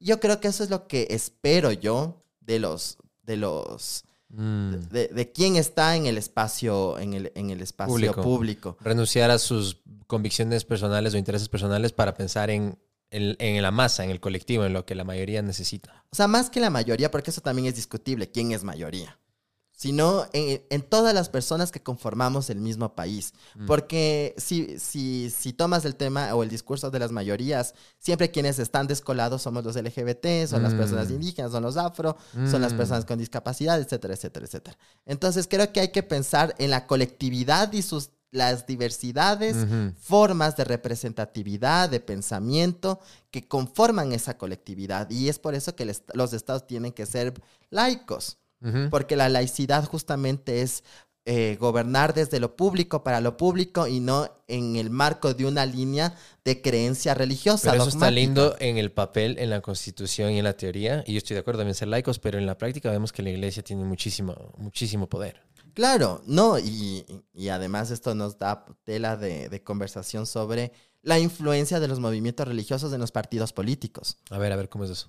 Porque hay influencia y siempre han tenido influencia los di- a- diversas formas de religiosidad y de, y de iglesias en los partidos políticos que lo vimos en, en- en Estados Unidos, ahora en el Partido ¿Te Republicano. refieres a De Santis? De- el partido, hay una ola específicamente dentro del Partido Republicano que tiene una agenda religiosa específica sobre la cual se asientan sus, sus políticas públicas, desde Mm. Trump. Mm. Lo mismo pasó con Bolsonaro. Y lo mismo quiere quieren posicionarse algunos, algunos líderes eh, en, e- en e- en Europa, en, en Sudamérica, en Estados Unidos, justamente cuando las, las nociones dogmáticas religiosas quieren eh, y ya se han asentado, o sea, sobre todo hay muchas, muchas iglesias protestantes, sobre todo, que están fusionadas con ciertas, ciertos partidos políticos y tienen poder de decisión y tienen, y tienen representatividad. Por ejemplo, en la, en la, en la elección anterior en el Ecuador, hubo un pastor evangélico que se lanzó de presidente. Claro, sí, el, escopola- el escopolaminado, ¿no fue ese man? No, no, no, no, no, no, no, no, no. Pero era un man que no sacó ni el 1%, sí me acuerdo que Sí. era un man así. Sí. De los 18 creo que habían ganado ser uno de esos. Y claro, en, en estas elecciones, el, el partido amigo, Ajá. ya, el, el, como ahora hubo la, la, la, la, la paridad obligatoria, obviamente, por lo que dice el código de ¿Qué la piensas de eso, por cierto? Un pequeño paréntesis. De la paridad obligatoria, Ajá. que es necesario. Es necesario porque si no, no habría otra manera en que haya paridad de igualdad. Porque los partidos políticos en Ecuador han sido históricamente patriarcales. Entonces no hay... fo- y caudillistas. Es quienes colocan en las papeletas son a los, a los binomios hombres y a las mujeres las dejan siempre en segundo plano. Creo que es una reivindicación importante que las mujeres puedan forzadamente que les fuercen a los partidos a tener una representatividad. Y creo que eso es, es necesario en nuestro país para también ver cómo una mujer va a también a tener eh, respuestas frente a lo público ya desde, esa, desde esos cargos, porque Mm. no hemos tenido mayores eh, Bueno, presidentas. o Rosalía, ¿no? Pero duró que Tres cuatro días. ajá. Sí, y, Y, vi- y vicepresidenta hemos tenido una, que ahora mi- finalmente la, la, la- ¿Vicuña? la- la sacaron. claro. Y después la otra, María, María Alejandra, también creo que se llama. Ah, se claro, sí. La que vino después de Otto. La que vino después de... Ujú. Entonces no hemos tenido como mayor visibilidad de cómo puede una mujer tener ma- mayores fortalezas en, en ese tipo de, de- de cargos que sería importante para ver, ¿no? Em, pero por otro lado, a lo que iba es que El cura que era evangélico que estaba en un partido, dijiste ahí, te interrumpí. él iba a ser el vicepresidente del, del que ahora es candidato a, a presidente del partido amigo. Mm. Con, lo- con, la, con la ratificación del Tribunal Electoral del tema de la paridad, él se quita y le ponen a una mujer, pero eh, eh, obviamente esta ola religiosa está sentada en ese partido político. Entonces lo que vemos es que esta estrategia de la politización de la fe Mm. es una estrategia global que la utiliza Vox a través de la Carta de Madrid, Que la firmó Otto, la firmó Freire, la firmó Esteban Torres, algunos políticos actuales. Exactamente, que es parte de, de una corriente mundial en la cual se quiere moralizar la política desde una corriente religiosa específica, donde predomina una noción de cristianismo y sobre la cual se quiere gobernar.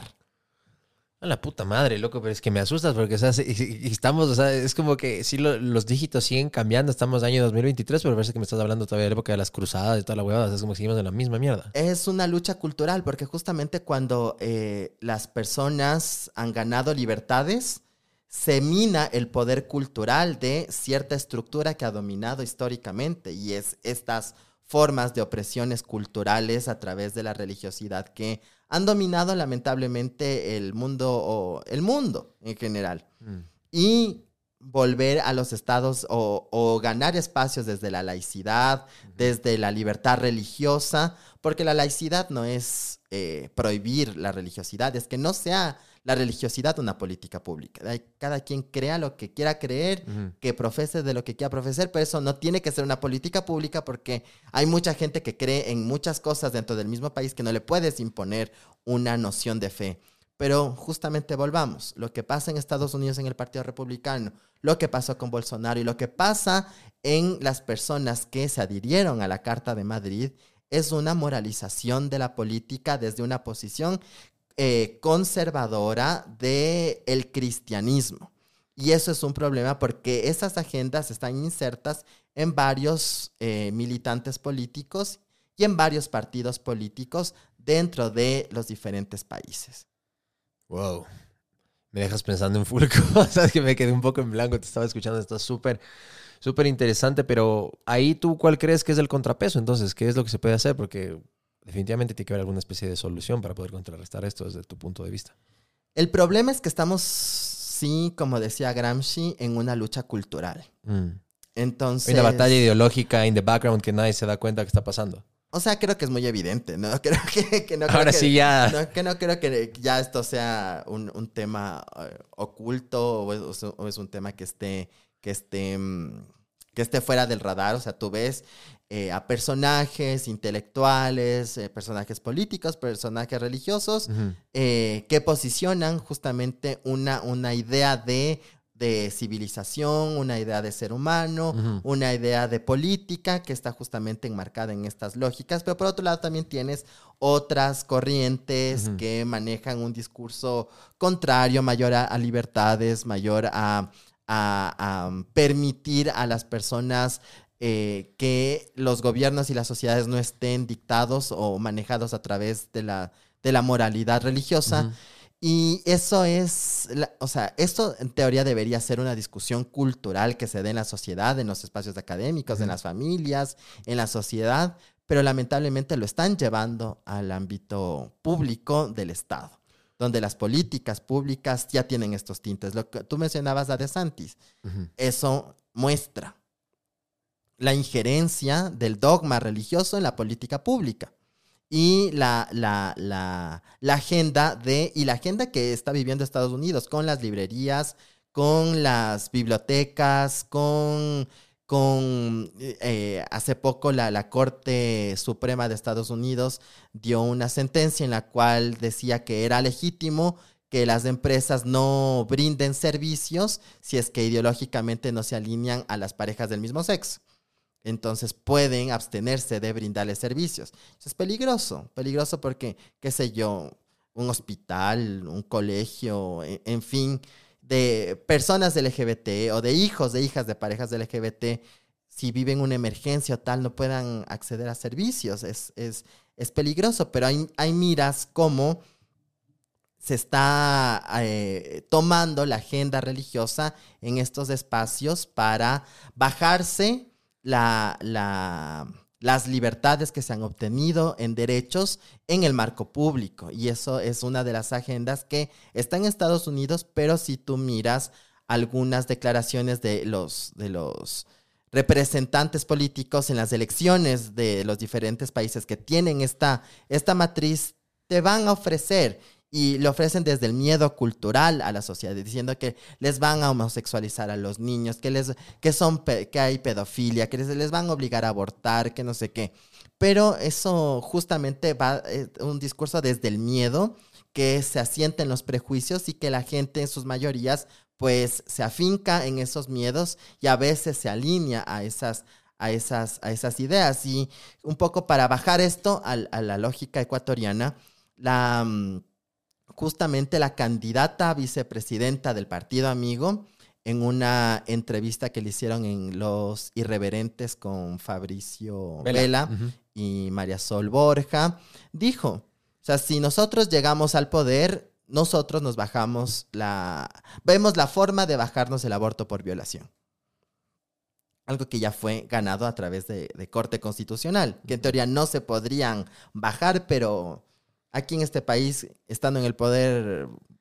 Sacan una constituyente, cambian la constitución, ponen una nueva norma. Eh, y eh, en fin, entonces tú ves justamente que esta lógica de, de, la regresividad de los derechos es algo también que proviene de esta, mm. de esta matriz de, de, de, la, de la inserción de la moral religiosa mm. en el debate político, en lo público, que a mí me parece súper peligroso. Y ahora la contratesis de eso en plan de abogado del diablo o de la otra corriente que también es importante hablarlo. En cambio viene, por ejemplo, lo que hablabas de Estados Unidos, en cambio viene esta otra corriente que dicen que toda esta cultura que ahora se llama el woke culture, la cultura uh -huh. woke, todo este ser políticamente correcto, alinearse a la agenda de izquierda de los Estados Unidos, como se dice.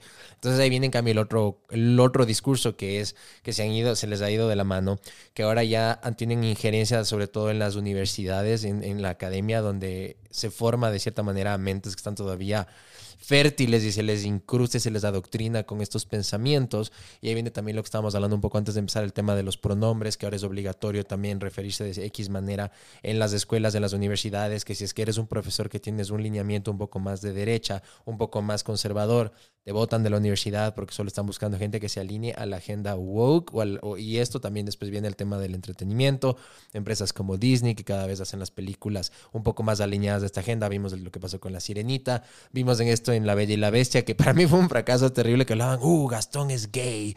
Y era el súper beso que se daba a Gastón y ves la película y es una huevada de, mal hecha esa película, era súper escena gay, no es nada, ni un pico creo que se dieron, estaba súper mal. Como la de Buzz Lightyear, que es cinco segundos eso, de un pico. Eso, eso. Entonces Disney que está cada vez como que en teoría haciendo esto cada vez más para, para alinearse a la agenda woke y que después la gente de derecha en los Estados Unidos dicen y ahora les estamos penalizando porque estamos tratando de hacerle un, un boicot a, Disney, no queremos ir a los parques y vemos que de hecho el revenue y las ganancias de Disney cada vez están cayendo más porque le critican que se alinea a la agenda woke. Y esto pasa también en las agendas y no en las agendas, perdón, en las empresas más de tecnología y alineadas a Silicon Valley que están en California, que siempre ha sido históricamente un poco más demócrata, más, más progresista.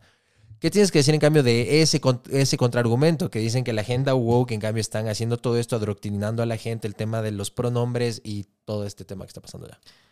Sí, es un, es un, es un tema importantísimo para discutirlo, pero sobre todo, fíjate que si ves en proporción, hablemos de, de películas, uh -huh. que tú estás metidos en, en, el tema.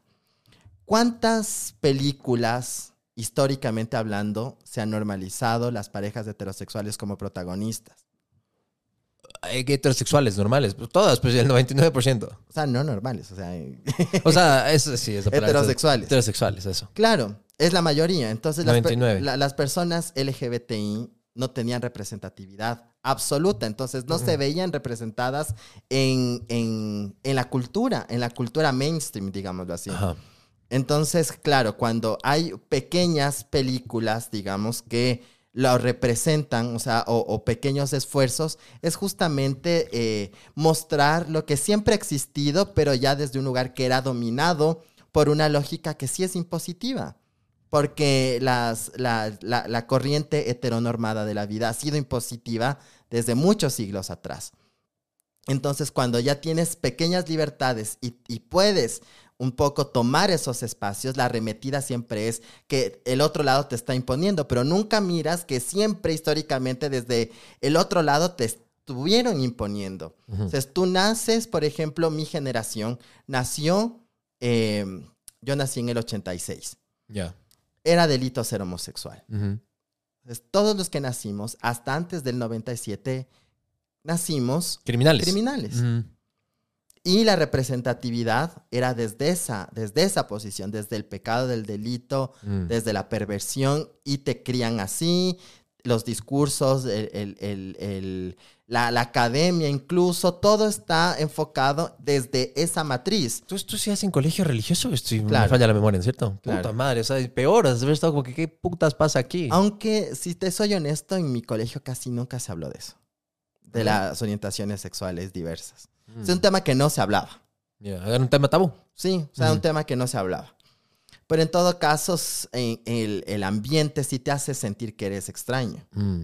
O sea, la televisión, la familia, el- porque no te ves, crees que eres el único bicho raro. Mm. Pero cuando tienes estos niveles de, de, mm, de- de aceptación ya o de, o de libertades y generas esos espacios en la cultura, pues la- esta lógica de la mayoría te va a sacar con esta esta, este discurso de la imposición cuando por siempre ha sido el otro lado que nos han impuesto una noción y nos han visto Mm. y nos han tratado como inferiores, como marginales y, O cuando había un personaje LGBTI, era como el, el- el- el comic relief, era como el que se le hace chiste o como que es algo raro y se le, y se le hace burla.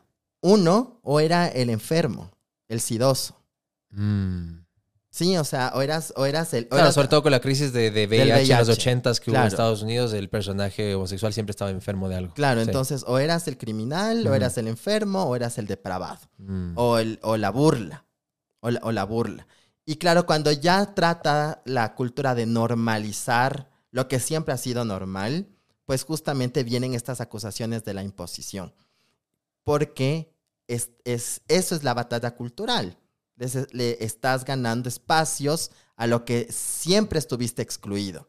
O sea, siempre estuviste excluido de las películas, siempre estuviste excluido de los textos, siempre estuviste excluido de, de la academia, siempre fuiste el marginal, el, el- el menos, el, el- el delincuente, el enfermo, etcétera, etcétera, etcétera. Y ahora cuando muestras en la realidad, en la historia, en, en ya también en, en el desarrollo científico y sociológico que siempre las personas LGBT ya han estado ahí, como las mujeres siempre han estado ahí, pero que no tenían el poder político, económico y social para tener influencia en las decisiones o en la representatividad. Mm. Y claro, este discurso en contra del woke, o sea, imagínate, o sea, ¿cuál es el lío de que sea una sirenita negra? Porque no se alinea al, al- a la matriz históricamente blanca. De ahí, ese es el único problema, la representatividad. Yo, yo no le veo tanto por eso. Mi, mi crítica personal no tiene nada que ver ni siquiera con el género, ni con la raza, ni con nada. Es que, ¿para qué relanzar algo viejo y cambiarlo? ¿Para qué mierda no se inventa una película nueva que tenga un personaje? Por ejemplo, eh, Alien. ¿Has visto Alien el original? Ujú. Ya. Ella, en esa época, este, este debate ni existía. Y es un personaje, pero de la puta madre, la man. Y la man es, es la heroína de toda la, la película. Y, y no es porque es mujer. O sea, puede haber sido lo que sea y es re top la man. Pero aquí lo que me parece forzado es como que es por eso que quieren meterle como que así, puta, meterte con el- cuando uno quiere comer y eres niño, te meten la cuchara en la boca. Es como que te quieren dar a, a fuerza esto en una película que ya, ya pasó y es en teoría un clásico de Disney. Es más por eso.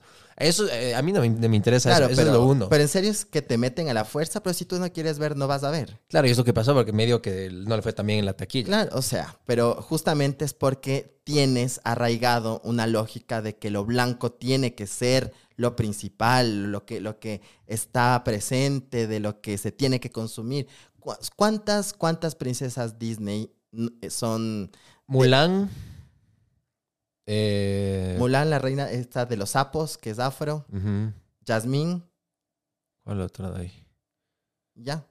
Claro, pero estamos también hablando un poco ahora más de, de, de- de- raza, o sea, diversidad. Claro, es que justamente es eso, es, es, es cómo tú logras a través de los, del mainstream hacer ver a toda la sociedad que no solo hay personas blancas Sí. dominantes, que Sí. no solo hay heterosexuales, sino que hay otras formas de cuerpos, de vivencias que, que también existen. Sí, te cacho. Eh, Por ejemplo, una que me... que- porque ese, ese mismo, o sea, entiendo tu, tu, tu, tu- tren de pensamiento por donde viene tu, tu argumento. Lo mismo se habla ya y se habla mucho con el tema de, de raza, o sea, que, que falta representatividad de los latinos, por ejemplo, en Hollywood, que falta de los asiáticos, que falta de los negros, que, por ejemplo, con Black Panther, todo el, el- el- efecto Black Panther, que la gente negra en Estados Unidos decía, yo crecí sintiéndome raro porque nunca había un superhéroe de- que tenga mi color de piel.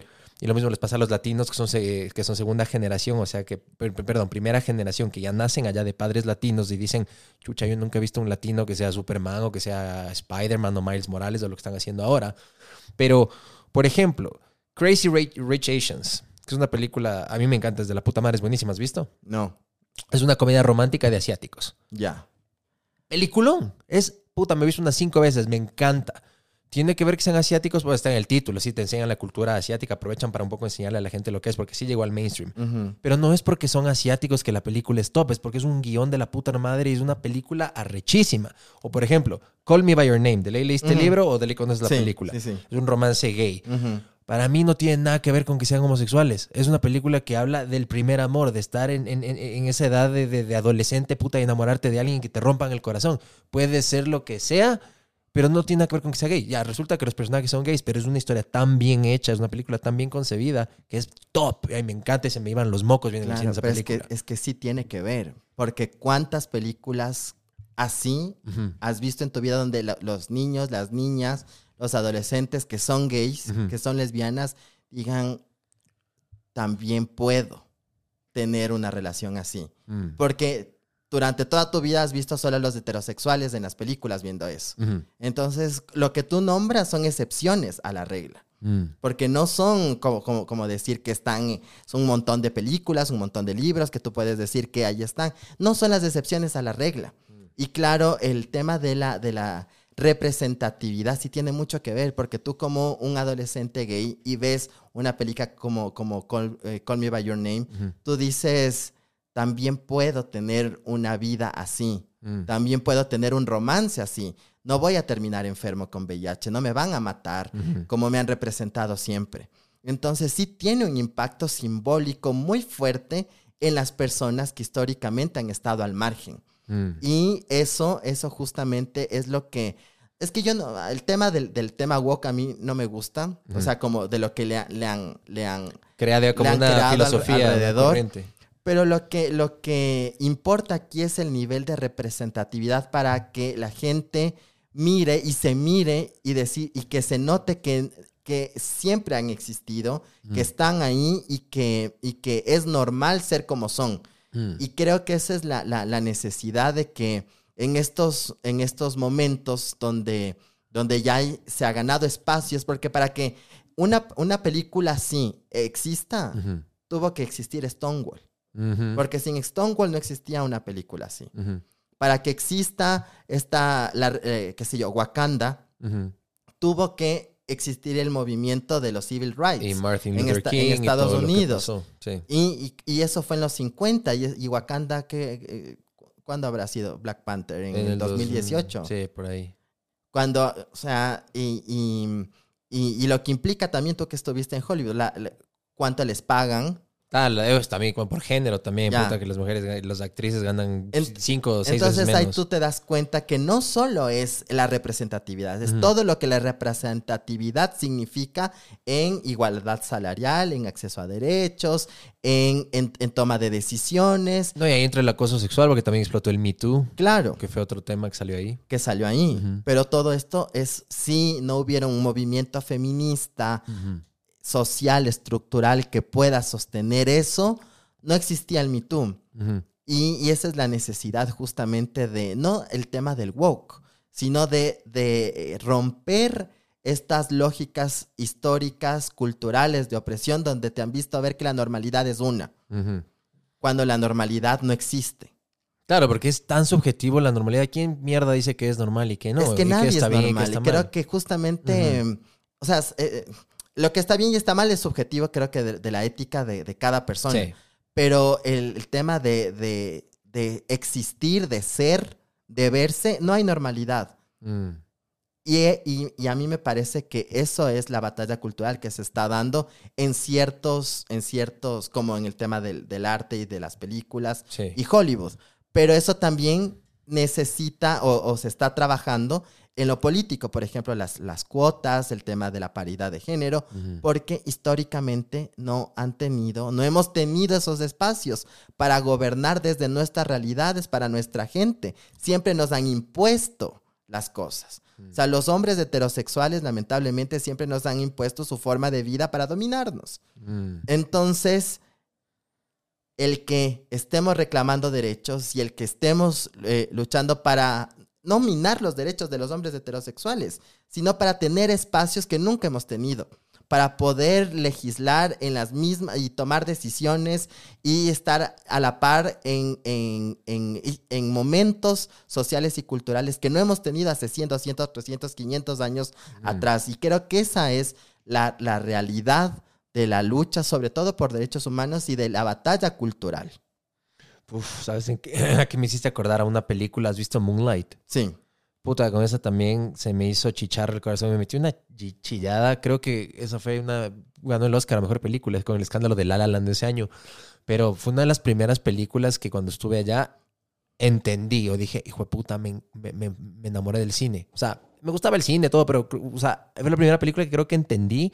Porque imagínate el contexto de ser un hombre negro, homosexual y en la Florida, estado del sur, recontra, hijo de puta conservador. Entonces, ahí ah, lo que está en ju- juego y en riesgo para Es la vida, es, es la, la vida. puta vida. Y Es es, los mínimos de vida. Sí, y es la autobiografía de cierta manera del director de Barry Jenkins, si no me falla ya la memoria. Entonces, hijo de puta, vi esa película y. Entonces, y, y fíjate, ahora ser negro, gay en la Florida, En un- en un gobierno que te está criminalizando solamente por ser gay. Mm, Entonces tú ves que no es, o sea, todos estos temas culturales ayuda a que la gente pueda sensibilizarse, pero la arremetida de la política conservadora te dice, no es que nos están imponiendo sus formas de vida, cuando ha sido al revés. ¿Y ahora qué pasa, pero con el tema, en cambio, académico? Porque ese es el otro debate eterno, que el tema de los pronombres. Explícanos por qué la importancia del he, him, his y del en español que siempre hacen memes y las burlas del amigues y del todes y todo, y por qué meter la e. Justamente es para respetar las decisiones de autopercepción personal y no la imposición de cómo la gente quiere nombrarte.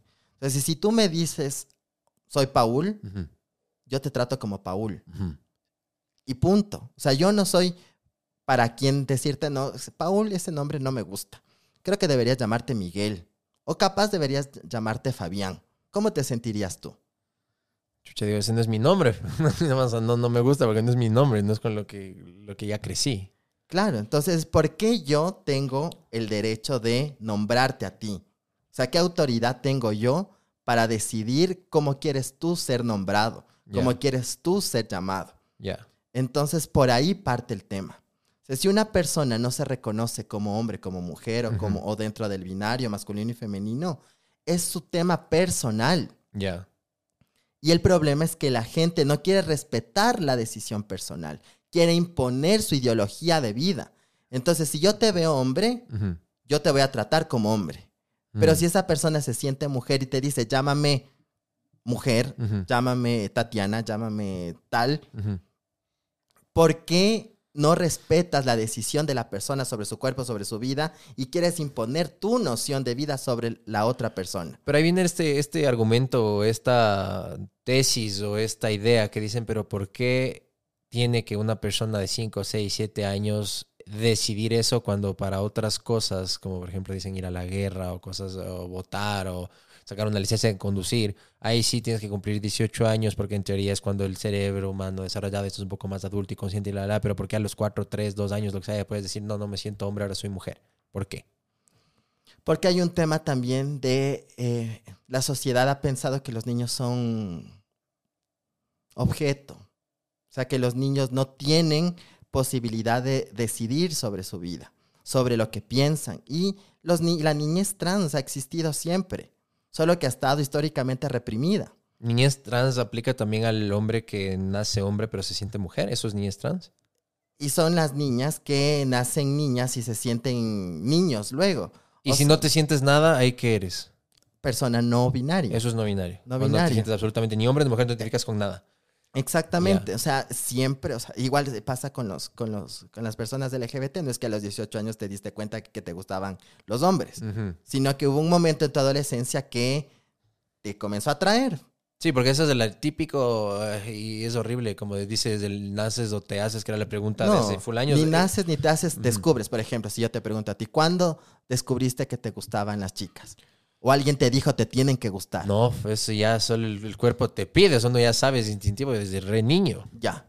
Eso pasa con las personas LGBT. Ajá. Es que tú viste en la tele a dos hombres besándose y dijiste, ay, no, eso me gusta. No, No, no. No, sino simplemente tu cuerpo reaccionó. Sí, es una reacción química, es como que ves algo y estás así. puta, Exacto. y eso. Ya. Sí. Es lo mismo. O sea, la, la orientación sexual ni se construye, ni te imponen, ni se enseña, ni se aprende, sino descubres. Ujú. Porque si, si fuera un tema de aprender la orientación sexual, todo el mundo fuera heterosexual.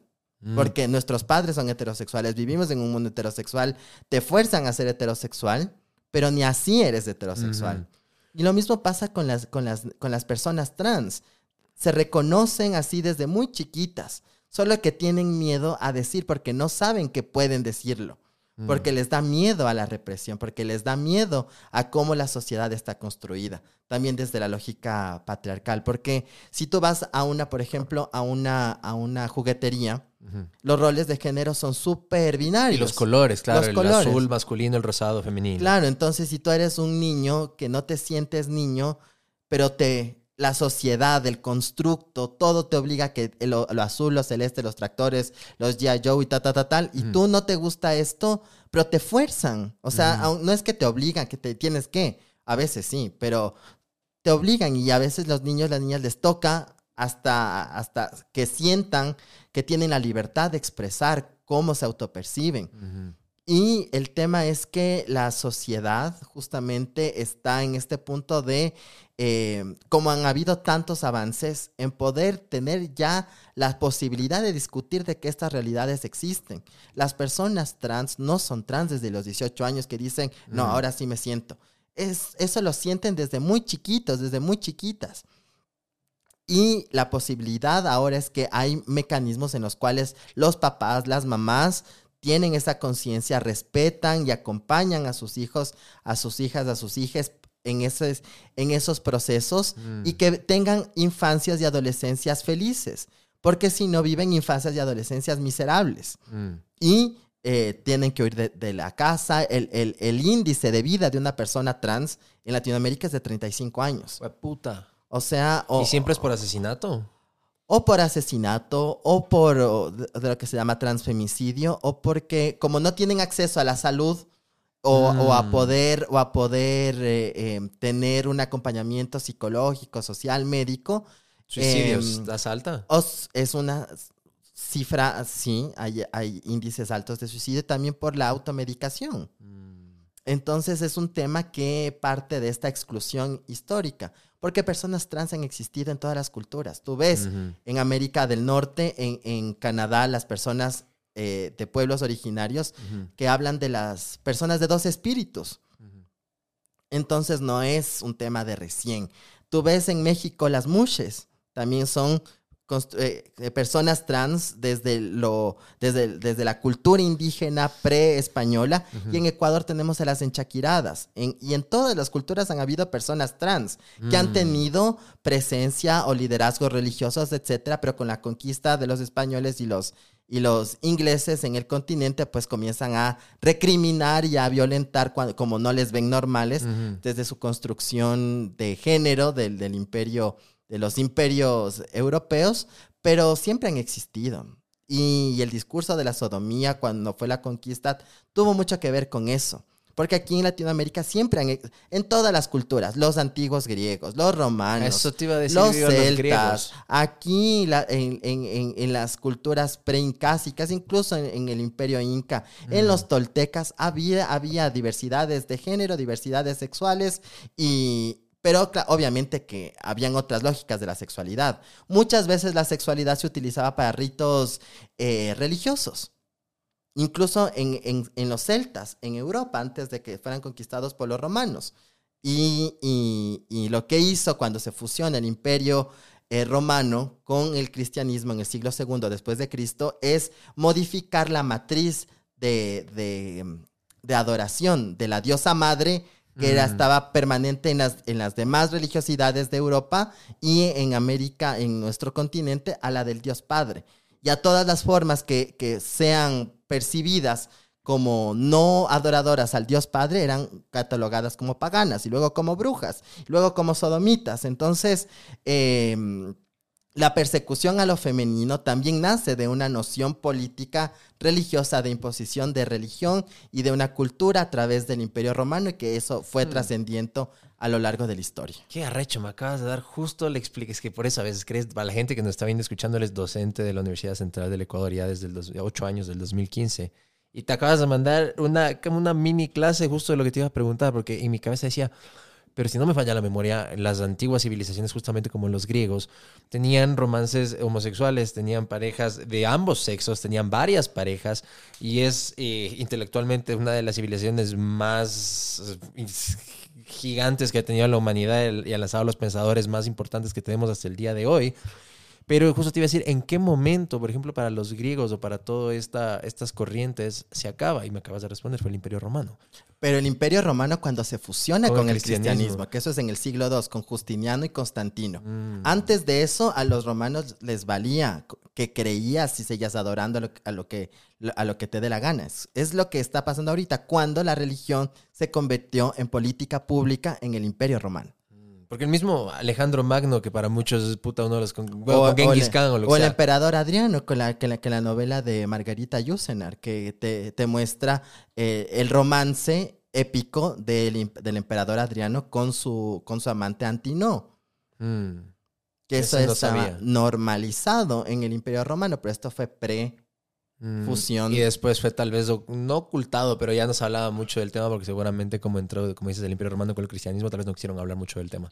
Claro, o sea, es que ya se volvió política pública y es mm. lo que se quiere hacer ahorita con los partidos políticos. Lo mismo que pasó con el, en el Imperio Romano en la época de Constantino y Justiniano.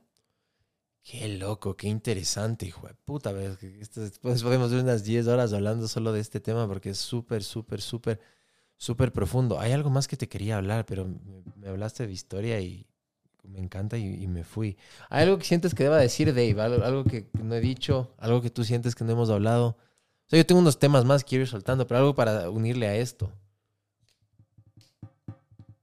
O sea, un poco para unirle con el tema, con el tema mm, de por qué hay violencia y por qué hay discriminación. Es justamente también una lógica racista y una lógica colonial, al menos si estamos hablando en nuestro continente. Mm. Porque em, en Europa, como te decía, las antiguas culturas como los celtas tenían otra lógica de adoración de, de, matriz espiritual que con el imperio romano cristiano se, se, se revierte se persigue, se mata a quienes adoraban a las diosas madres, el discurso de la, de la bruja, de la bruja de la persecución de las mujeres que tenían conocimientos. De ahí viene el witch hunting que se dice el día de hoy. Claro.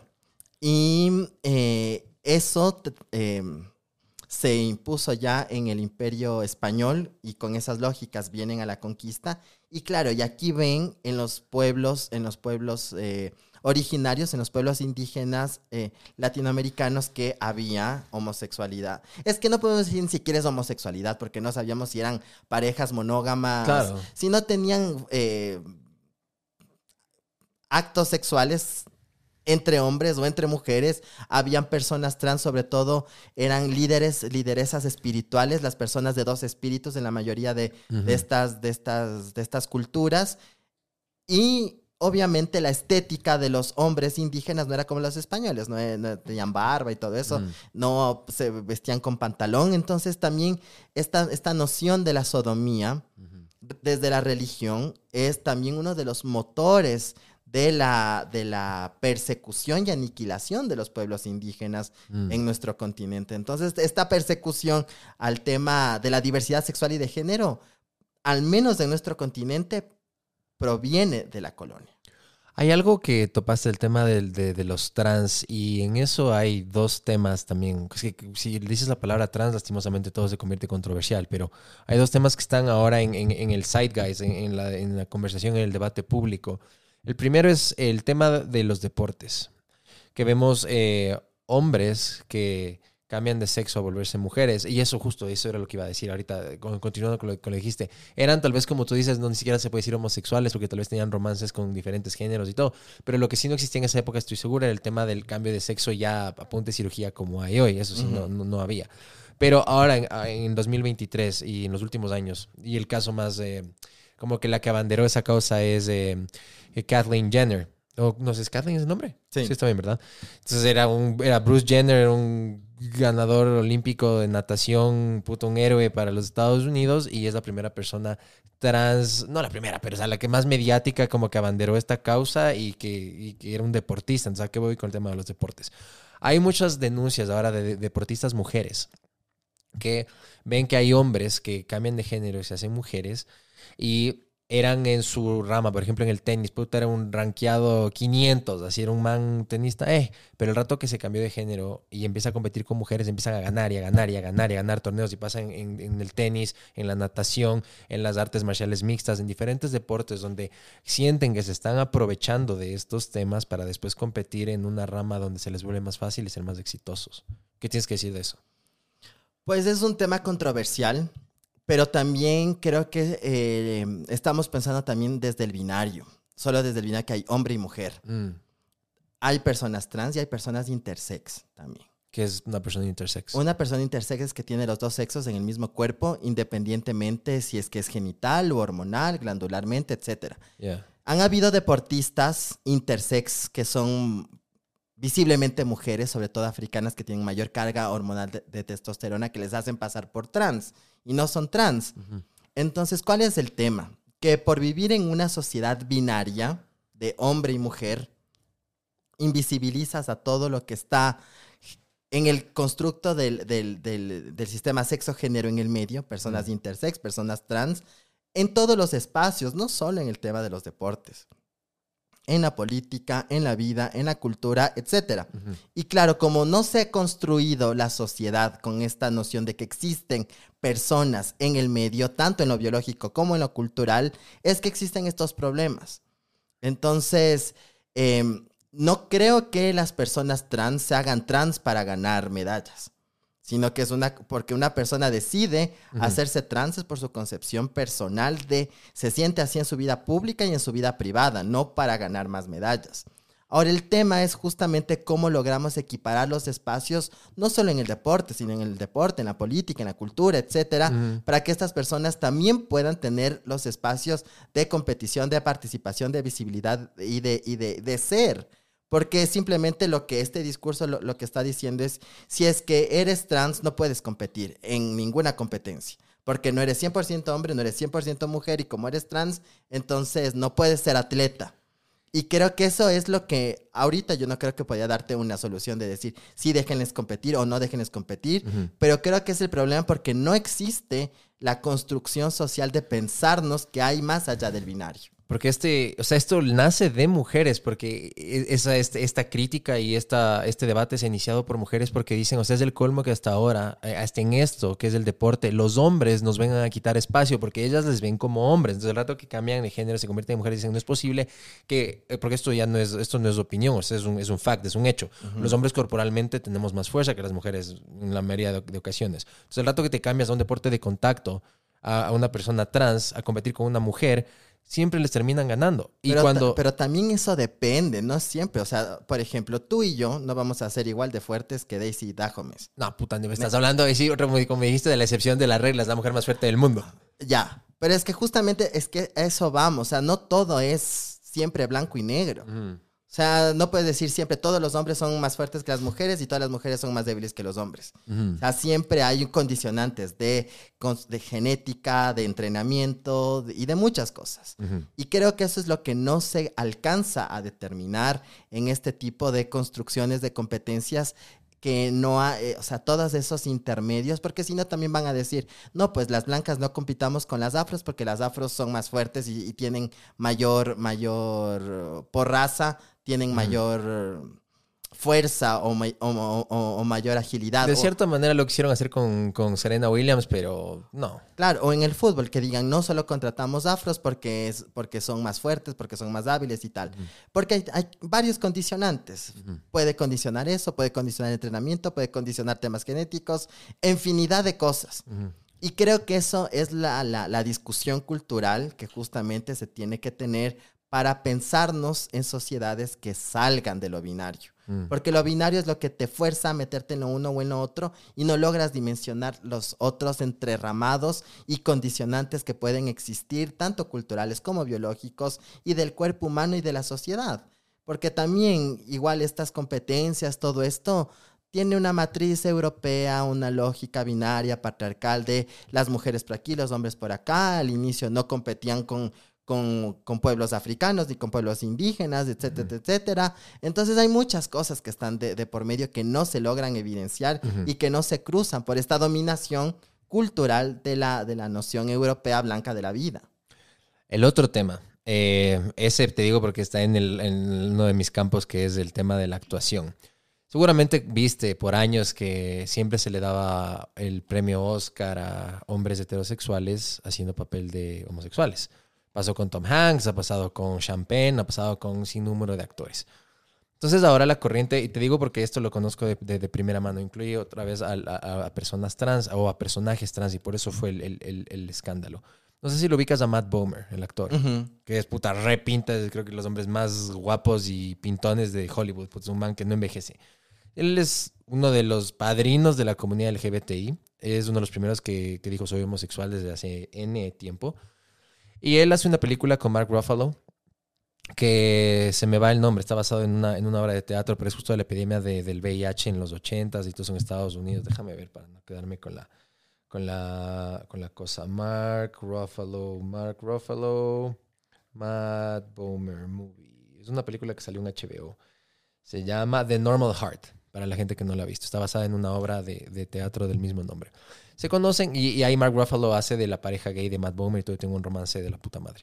Él se hacen amigos y después en eh, Mark Ruffalo estudió en mi escuela de actuación y él en su época de estudiante se hace amigo y era el mejor amigo Tim McNeil, que es, es un dramaturgo, actor de Estados Unidos. Él se quedó en la escuela y él fue mi profesor. Él escribe una obra que se llama The Anything, que era de un hombre que se divorcia, perdón, de un hombre que se le muere la mujer. Entonces un viudo que se va a vivir a un departamento solo, a un nuevo departamento y llega a su, a su nuevo departamento y la vecina es una, es una, es una mujer trans. Y él la conoce, eh, primero no se llevan bien y todo, pero a lo largo de la historia se enamoran. Entonces él viene a ser una especie como de, no sé si eso califica como pansexual o no, pero él era un hombre heterosexual supuestamente y se enamora de... O sea, si es, que se- si es que esa persona se autoidentifica como mujer y actúa como mujer y a él le gustan las mujeres, es heterosexual. Ah, ya. Entonces, ya, gracias por la corrección. Entonces se enamora de la vecina que es trans. El personaje de trans hace Matt Bomer, este actor. Y la película está dirigida por, por, por mi profesor, el que la escribió, y el productor era Mark Ruffalo. Esta película nunca llegó al mainstream. Y fue años de, de conseguir, ya sabes, pues, una película, que el financiamiento, que esto, que el otro, y, y lo consigue Ruffalo a Matt Bomer, porque sabiendo que un actor tan grande iban a poder conseguir financiamiento y esto y lo otro. El rato que se enteraron que el personaje de este personaje trans iba a ser un hombre blanco, Cisgénero. eso, cisgénero, la tanquearon a la película, la boicotearon y se hizo un escándalo en los Estados Unidos. Dijeron, ¿hasta cuándo vamos a ver a, a actores blancos y cisgénero interpretando a gente trans? Entonces ahí viene la otra cosa y dicen, chucha, se llama actuación, o sea, no necesariamente tengo que hacer eso, o sea, es por eso soy un actor, pero ahí viene esta obligatoriedad o esta nueva etiqueta que se ha hecho en la industria de que si es que es para personajes trans, tiene que ser gente que sea trans. ¿Qué opinas de eso? O sea, en teoría yo estoy de acuerdo contigo en el que si es actuación, la idea es que cualquier persona actúe en el personaje que le toca, ¿no? Y que gane el papel. Ahora, el problema es lo que veníamos antes. La representatividad. O sea, ¿cuántas actrices y actores trans han existido en el mainstream Ujú. que son contadas? Ujú. Que son contadas. Entonces creo que ahí va el tema, o sea que la crítica va ahí, o sea, no es que los hombres heterosexuales han tenido problemas para tener papeles en la vida, o sea, Claro, no. no, las mujeres trans sí. Y en un papel de, de mujer trans, creo que sería importante que una mujer trans pueda Ujú. representar el papel frente al- a, la, a, la, a la historia que se va a narrar. Sin embargo, también creo que eh, a la larga no debería ser un- una, una camisa de fuerza, porque Mm. igual una mujer trans podría ser un papel de una mujer cisgénero en un, en un papel en una película tal. O sea, no, tampoco las mujeres trans deberían ser solo papeles de, de- de trans. También hay hombres trans que pueden hacer papeles. Eh, y creo que eh, esa, esa, esa lógica, pero el tema es tal vez cuidar en, en- hasta que sea normalizado ya que las que, que Mm. las que los actores y las actrices trans puedan tener representatividad y sean tratados igual que el resto, Mm. cuidar que esos espacios puedan ser eh, eh, que ellos y ellas sean partícipes de esos roles cuando existen, porque nunca han existido. Sí. O sea, si vemos ahora solo mainstream pose, como que personas trans mainstream y tal, pero fuera de eso no, no hay.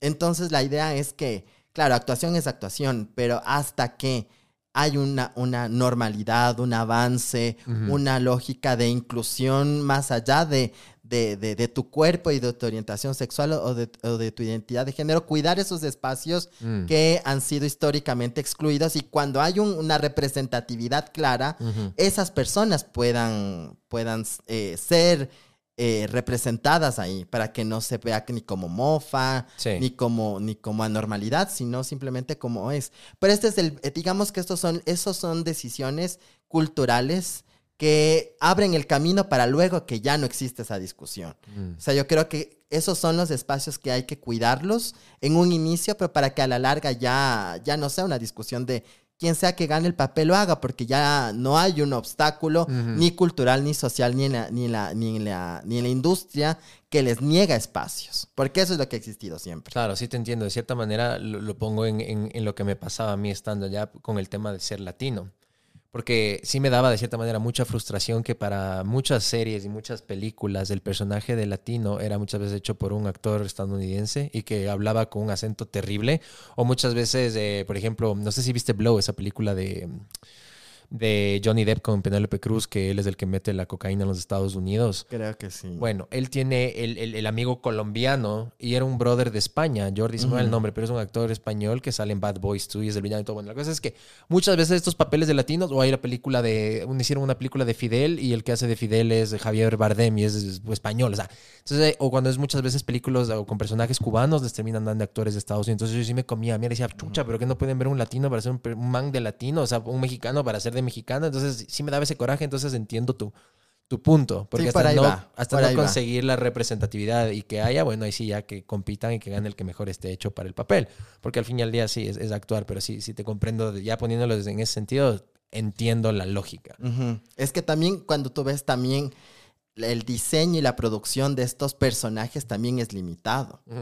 Como es limitado, también hay, hay pocas personas para acceder a ese papel. Sí. Y cuando hay, hay un, un pool muy, muy limitado. Y creo que eso es el tema. O sea, que generar mayor producción, donde haya ma- mayor representatividad, donde hay espacios Sí. de la que represente la normalidad de la vida, que es la diversidad.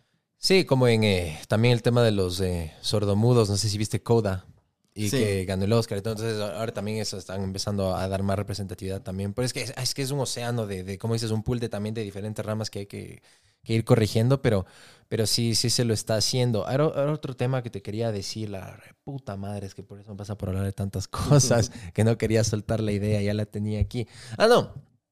Solo un comentario, porque también pasa en lo contrario y muchas veces no pensamos en eso. Por ejemplo, actores como Neil Patrick Harris, que también ha sido parte de la comunidad LGBTI por años, para, el- digamos, a modo Ecuador o en Estados Unidos de cierta manera también. De lo que él es más conocido es por How I Met Your Mother, haciendo de Barney Simpson, un hombre recontra mega mujeriego. Entonces ahí también estamos viendo el caso contrario. Estamos viendo un hombre que es homosexual, que hace el papel de un man heterosexual y que es recontra mujeriego. Entonces también hay estos casos donde es lo inverso. Y ahí viene lo lindo de actuar. Claro, pero justamente la idea es que se creen los espacios, se creen los papeles, se creen los roles, porque como te decía antes, también las películas, hablando del mainstream, ¿no? Están creados, producidos por determinadas realidades que quieren exponer determinadas realidades y claro, cuando se exponen realidades distintas, pues no encuentras los actores o sí hay, pero no los contratan y ahí es cuando se, se, se- se genera todo, todo el, el drama, el, el drama de la representatividad y de, y de la identidad, pero que a la larga estos, estas pequeñas peleas te sirven para que a, a futuro ya se pueda de alguna manera tener un punto de partida igual. Creo que a eso vamos. Y a eso vamos ahora ya para ir finalizando, mi querido Chris, las partes finales. ¿Qué, qué hay ahorita, según tú, en la... No, no agenda, no me gusta esa palabra, pero o sea, ¿qué, qué- qué tú crees que es lo más importante que se tiene que hacer en el Ecuador? Ya habiendo pasado el matrimonio igualitario, ¿qué crees que es lo siguiente eh, que toma urgencia y que se debe empezar a tratar? Creo que el tema de las personas trans es una deuda pendiente. Su vida, su salud, la educación, la inclusión laboral, desde el tema desde la niñez, como hablamos antes, hasta su adultez, porque son personas que han estado marginalizadas totalmente de la dinámica social. Eh, la existencia de políticas criminales para investigar y sancionar la violencia que vive la población LGBTI, que eso es casi nula, las clínicas de deshomosexualización, que siguen siendo un, un problema. Eso te iba a preguntar porque justo hablabas de la despatol... Despoto- despatologización. Despatologización, claro, porque era considerada una patología ser homosexual. Y las clínicas de, de- deshomosexualización en el país hasta ahora siguen siendo clandestinas. Sigue siendo todavía Sí. como hablamos hace cuatro años, Sí, misma sí, realidad. La misma realidad. Fue madre. Y, y claro, no se, no se investiga, no se sanciona, ni a quienes abren, ni promocionan, ni a los padres que llevan a la fuerza a estos lugares que son centros de tortura, porque son centros de, de- de- tortura. Eh, y O sea, en el COIP no hay algo que sí hay, abarque. Sí hay. Sí hay el delito de tortura, donde está Tortura el tema. sí, pero, está con el te- tema de las clínicas sí, no. Sí, está, hay un agravante cuando se trata de tortura con fines de modificar la orientación sexual e Ah, identidad de entonces sí género. hay. Sí hay, pero no hay política criminal en la fiscalía, en la policía para desarmar estas articulaciones. Mm. Entonces las, las- siguen existiendo y no hay sanciones ejemplificadoras y, los y, y- y es un negocio también underground que está ahí permanente y creo que el, el- el cuidar, el cuidar la vida, la dignidad de las personas LGBTI es vital en, en el acceso a todos los, los- los derechos, a la salud, a la educación, al trabajo, a la, a la vivienda, con mayor énfasis a las personas trans y justamente el acceso a la justicia y, y la, y, la, y la existencia de eh, representatividad también. Porque el tema de que no haya políticas públicas, leyes y tal, porque los partidos políticos eh, no abrazan o no promocionan o no le dan representatividad a personas LGBTI en los partidos. Y por otro lado, que eh, esto implica también un trabajo de conciencia social y cultural, de modificar los patrones de violencia y de prejuicio que hemos tenido siempre desde la colonia. Y eso es un trabajo diario, diario, que eh, con o sin política pública, lo que hace eh, los movimientos sociales, lo que hace la academia, lo que hace la comunicación, es súper importante para que las personas al menos se cuestionen y digan por qué me parece extraño, por qué me parece mal, por qué considero que es inferior o es, es, es, es innatural o no natural, para que se cuestionen. Lo importante es que la gente se cuestione. Y con ese cuestionamiento, pues eventualmente se logrará romper estas barreras. ¿Crees que algún día veamos en el Ecuador un presidente o presidente de la República mm, de la comunidad LGBTI? No sé si ya lo hemos tenido. Mm. No lo sé. Ojalá. O sea, al menos que sea visible. Claro, eso, eso me refiero, o sea, que sea, o sea, abanderado y que diga y fuera del, como no me gusta el tema igual tampoco fuera del closet, o sea, pero que sea completamente transparente con su orientación sexual. ¿Crees que veamos eso? Yo creo que eventualmente, eventualmente habrá, ¿no? O sea, ya hemos visto en otros países del mundo, que ya en Europa que está pasando, seguramente en algún punto habrá, habrá. ¿Crees que la sociedad ecuatoriana esté preparada para darle un voto? Yo creo que primero veremos a una mujer presidenta que a una persona homosexual de presidente, pero también el tema no es que llegue a ser presidente por ser homosexual, sino que llegue a ser presidente porque tiene las capacidades. Meritocracia. Eh, más, que, no, más que la meritocracia, que, que, que tenga las la voluntad que tenga, porque también este discurso de la, meritocracia es medio... Yo conozco muchas mujeres que, no les gusta el tema de que, por, o sea, por el tema de género, que tiene que haber una cuota de ciertas mujeres en alguna empresa o lo que sea, dicen, no, yo quiero que esté la persona más capacitada independientemente del género, punto. Claro, pero es que no todos empezamos desde el mismo punto de partida. Mm. Ese es el problema. Entonces, las cuotas es un poco equilibrar esos puntos de partida hasta que todos y todas llegue, o sea, partamos desde el mismo punto.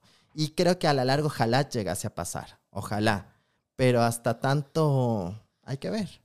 Pero sí creo que primero veremos una mujer presidenta que una persona LGBT de presidente. Eso también cambió, ¿no? Porque antes el cargo era presidente, independientemente del género, ahora sí es presidenta, presidenta, ¿no es cierto? Vicepresidenta, vicepresidente, presidenta, presidente, porque antes era presidente, independientemente del género, o estoy hablando huevadas. Eso es lo que dice la RAE. Ajá pero también por representatividad y tal, las mujeres, o sea, pretenden que no se les invisibilice cuando lleguen esos cargos, encargos con, con lenguaje que sea masculino. ¿Y ahí cómo hacemos con el tema de los no binarios? ¿Cómo sería? ¿No existe todavía? No, porque no, no sé. Ah, eso, el lenguaje como la sociedad evoluciona. Entonces, como hablábamos hace 100 años, ya no hablamos ahora. Y todo va cambiando y se va eh, modificando y se va actualizando. Entonces, capaz habrá una palabra, capaz no, no lo sé, pero algo ha de pasar. Algo ha de pasar seguramente. ¿Le tienes miedo a la muerte? No, no. Yo creo que es un, es un, es un ciclo, es un ciclo que hay que, que hay que llegar. Lo, creo que lo importante es que vivamos a la máximo, al máximo potencial, que luchemos por lo que pensamos y que no hagamos daño a las demás personas. ¿Cómo hubiera sido tu vida diferente si es que hubieras nacido mujer? No sé, no sé, probablemente sería lesbiana, no sé. bueno, Abdalá 2.0, Abdalá me dijo lo mismo. Em, pero no sé, no sé. Esta es la vida que me ha tocado vivir, esta es la que la realidad que conozco.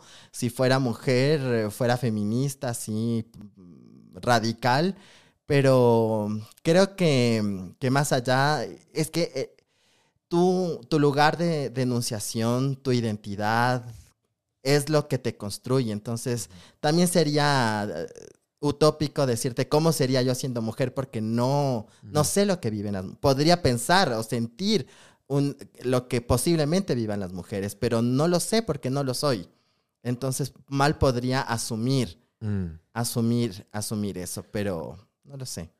¿Cuándo fue la última vez que cambiaste de parecer sobre un tema importante? Siempre. Siempre. O sea, uno tiene que tener la, la, humildad intelectual de poder contrastar lo que uno cree, lo que uno piensa con lo que, con lo que ve. Y creo que cuando somos estrictamente dogmáticos, mm. no nos damos la apertura para poder hablar o conversar o negociar o llegar a, acuerdos. Y creo que eh, sí es importante tener una, una conciencia, una ideología, un modo de pensamiento pero que no sea inflexible, mm. sino que puedas llegar a conversar, porque el problema que hemos tenido como sociedad es que no conversamos y que no dialogamos y que a veces nos ponemos barreras del mero prejuicio antes de llegar a conocer a la, persona. Y a las, ya, ya, ya como piensa, puede ser que no, que no nos, que, que no, que no que no compartamos, que seamos totalmente opuestos, pero si no logras al menos tener la humildad para poder conversar con la otra persona, no logras al menos diferenciar esa, esa, esa alteridad. Y creo que sí es importante tener esa humildad de poder sentarte al menos a conversar con otros, saber qué piensa Mm. y saber si lo que, lo que tú pensabas está bien o, o hay o- unos, unos grises, unos matices en lo, que, en lo que uno piensa. Y eso es aprender, eso es crecer y eso es madurar. 100%. ¿Quién crees que es tu rival o adversario más inteligente? Rival. Puede ser ideológico, puede ser, no sé. No, yo no- es que yo no siento que estoy en competencia con nadie. Una buena respuesta. Sí, porque al menos, por ejemplo, si Pero en fuera... la academia, pero yo qué sé. O... No, si fuera un político, capaz te diría fulano sutano perenseco. Pero no, no, no. O sea, mi, mi construcción de vida, mi militancia, no es de competición. No es quién Mm. llega a ser, quién es más, quién es menos. Mi, yo creo que mi vocación de vida es construir. Mm. Y la construcción se hace siempre en colectivo. Hablando de colectivo, Pacta, ¿hay alguna nueva causa que van a padrinar en estos momentos o por el momento no? No se puede dar spoilers todavía. Uh, sí, o sea, hay algo que se está cocinando. Siempre se está cocinando algo. Ya, ya, ya. Bueno, mi hermano, ha sido un gustazo conversar contigo. Muchísimas gracias por tu tiempo y te voy a dejar con la última pregunta. Si es que eh, pudieras sentarte ahorita al frente tuyo con Cristian Paula de 15, 16, 17 años, hoy, ¿qué le dirías? Esas son las preguntas de RuPaul. ¿Has ¿Ah, sí? visto RuPaul Drag Race? Sé quién es, obviamente. ¿Ella hace eso? Al top 5 les das eso. No. Claro, les muestra la foto de, de las competidoras de niños. Ya. Les dice, ¿qué le dirías a tu niño de, qué sé yo, a tu Paul? interior. A tu Paul de, de, de, de, de años. Buenísimo. Ya ves, ahorita estoy en modo RuPaul. No, claro. ¿Qué le dirías al Cristian Paula de 5 años entonces? Pues que sigas un... O sea, que, que aprenda de la vida, que siga su corazón y que, y que, eso, y que eso le va a llenar. Y que, eso, y que los, los problemas, los tropiezos, las cosas que pueda vivir, siempre le va a ayudar a crecer y aprender. Y que nunca olvide esa vocación de servicio y de esa vocación de construcción que siempre ha tenido desde, desde, desde chiquito, ¿no? Entonces, el, el- el- el mantener eso creo que es lo que, lo que le va a llevar a, a ser la- el adulto que, que espera ser. Mm, Qué buena respuesta. Mejor nota para cerrar con Es Imposible, hermano. Muchas gracias. Y porfa, a esa cámara, la gente, ¿dónde te puede seguir y cómo te pueden encontrar? En Twitter en arroba cristian16dc. Ya. Ese es la, digamos, el Twitter es lo que más, lo que más públicamente uso. Ya, ya, perfecto. Bueno, seguiremos conversando porque seguramente habrán mil cosas, nos, nos faltó tiempo, pero seguramente podemos seguirla en un cuarto round. Este es el tercero, Dios mío. dale, mi hermano. dale, Gracias. Un gusto. Gracias, nos vemos. Chao, amigos. Chao, chao. Y es el abogado del diablo,